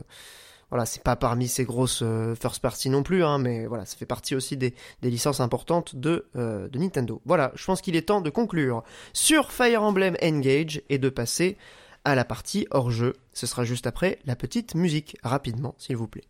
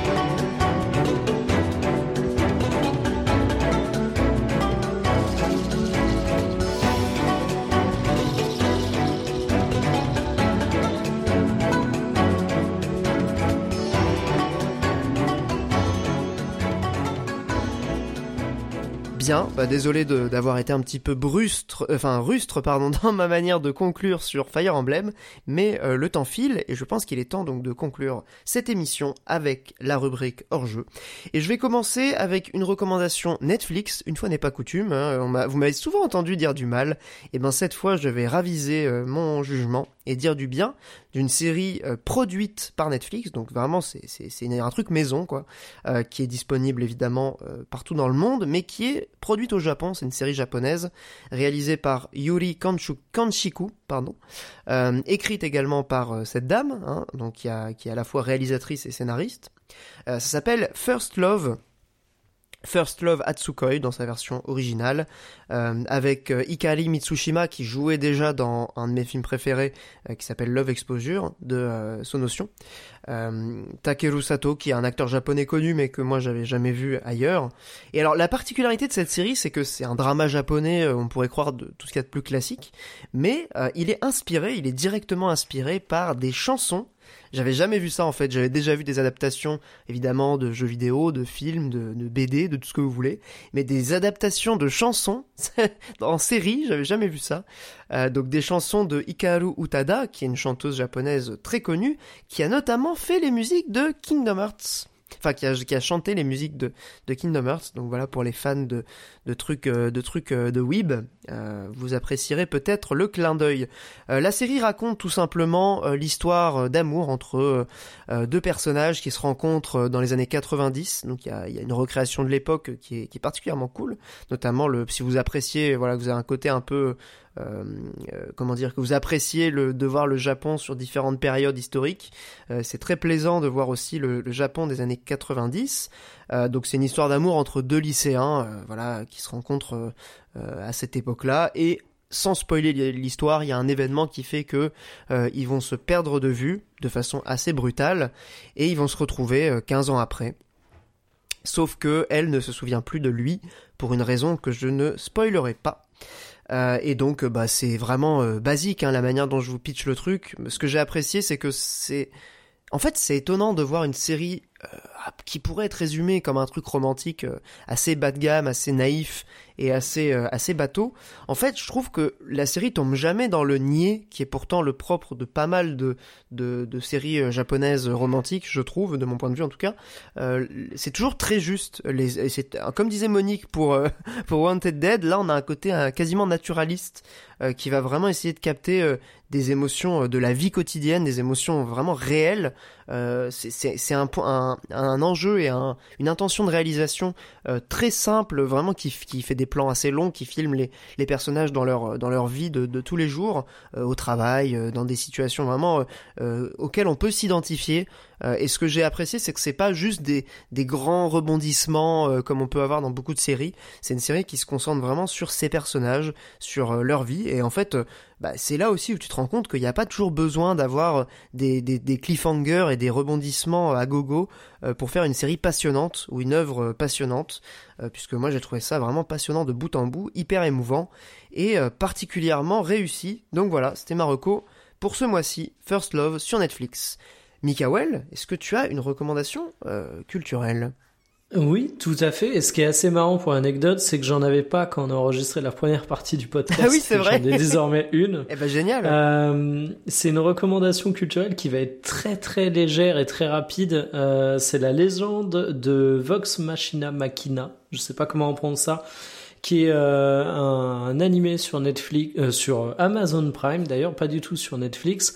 Il y a deux saisons qui sont sorties. Je suis en train de découvrir la première et en fait, euh, c'est quelque chose qui est ultra classique, qui met en place un groupe d'aventuriers dans un univers héroïque fantasy où t'as euh, un voleur, une archère, une magicienne, un gros barbare bourrin, bref, vous voyez un petit peu l'idée. Et oh, spoiler alert, en fait, ces aventuriers vont être embarqués dans une quête épique alors que euh, c'est une troupe minable. Donc là, évidemment, on pense à euh, tout ce qui est donjon de Hullbuck, etc. C'est un petit peu dans le même mood, on va pas se le cacher, mais je le recommande tout de même pour plusieurs choses. Euh, la première, c'est que c'est hyper beau. Il y a un côté très très léché dans tout ce qu'ils ont fait. Euh, c'est également plutôt inspiré en termes de patte graphique à pas mal de moments, donc euh, j'ai vraiment bien aimé ça. Et c'est une bonne maîtrise du rythme également. Euh, vraiment, la légende de Vox Machina sait qu'ils ne réinventent pas euh, la poudre. Ils savent qu'ils sont dans une configuration plutôt classique dès le départ, même dans ce qui parodie. Au final, on pourrait faire une parodie de cette parodie tellement euh, elle est répandue. Mais du coup, ils en jouent à pas mal de moments pour avoir euh, des rythmes et des antagonistes qui se renouvellent et c'est plutôt pas mal. Donc c'est vraiment pas quelque chose qui a des grandes prétentions scénaristiques. Ça va pas vous faire redécouvrir le genre, mais si vous cherchez à mater un truc euh, tranquille pendant que vous mangez, sans prise de tête. Je trouve que ça fait plutôt bien le taf et euh, c'est bon à souligner parce que sur Prime Video, je trouve pas qu'il y a non plus 40 euh, 000 trucs du style. Ouais, en animation, ils sont, ils sont un peu moins riches que Netflix. Euh, ça a l'air très joli en tout cas, l'animation est très belle. Donc merci Mikael pour cette belle recommandation. Monique, est-ce que tu as une reco ou on passe direct au remerciement? Oui, moi rapidement, une petite reco. Tu niques pas la culture cette fois? Non, là ça va. Là ça va. Mais quand même un peu parce que moi je vais vous recommander un groupe de J-pop ah, qui s'appelle J-pop. Euh, oui, voilà. Enfin, c'est c'est classé en J-pop, mais bon, il y a quand même de la guitare et tout. Enfin bref, euh, ça s'appelle Maison comme une maison. Euh, D D E S, peut-être Des, je je sais pas trop. Maison Des. Je voilà, je suis euh, bien embêté pour vous recommander quelque chose qui ne font que des singles. En tout cas sur Spotify, il y a que ça. Euh, et, et, tous les titres sont en japonais. Et euh, comme j'ai aucune idée ce que ça veut dire à part vous lire le truc phonétique euh, je peux pas trop vous aiguiller. Mais en tout cas voilà les, les morceaux de 2023 sont très chouettes. Euh, le top euh, écouté sur Spotify est très chouette aussi. Et globalement voilà c'est super sympa Maison Death. Je vous invite à, à streamer ça. Eh ben écoute je vais écouter ça avec grand plaisir sur le chemin qui va m'amener bah, chez un ami, puisque je dois filer les amis. Donc ça tombe bien que l'émission se conclue. Je vais écouter ça avec grand plaisir dans le métro. Merci Monique pour cette recommandation. Merci évidemment à nos, à nos auditeurs, à nos auditrices qui sont toujours fidèles au rendez-vous. Hein. C'est toujours un grand plaisir de vous lire dans les commentaires et de savoir que vous appréciez toujours ce podcast. En tout cas, nous, on prend un grand plaisir à le faire. Euh, je remercie évidemment particulièrement les, les patriotes, à commencer par Punish Snail, toujours producteur de l'émission, et iMoke, qui a rejoint aussi le Patreon ce mois-ci. Donc merci à eux et merci à, tous les autres. Euh, bah, je crois qu'il est temps, sur ces belles paroles, de conclure cette deuxième partie. On fait des part one partout comme Last of Us maintenant dans, Radio Librius. Euh, on va conclure cette émission avec euh, bah, voilà, un remerciement et euh, bah, on vous fait des bisous et on vous dit euh, à dans un mois pour le prochain numéro dans lequel on parlera, hmm, je sais pas, qu'est-ce qui sort, qu'est-ce qui sort bientôt là? Moi j'aurais peut-être joué à Ishin, sûrement même.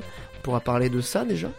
Et puis de euh, mon Hogwarts Legacy, eh ben sur oui. lequel j'aurais enfin avancé. et ben voilà, donc vous avez déjà deux jeux euh, qui seront au programme du, du mois prochain. Et À, à peut-être voir d'autres. quand on enregistre, euh, parce que peut-être que le nouveau jeu, le meilleur jeu de la décennie sera sorti. Ah, c'est vrai qu'il sort au mois de mars. Il Fin arrive. mars, cela dit. Hmm, c'est un fin mars, ouais, c'est vrai. Bref, bon bah ce sera peut-être ce, ce prochain ou le suivant. Bon, on verra. Merci à vous, amis auditeurs, amis auditrices. À dans un mois. Des gros bisous. Ciao. Salut Salut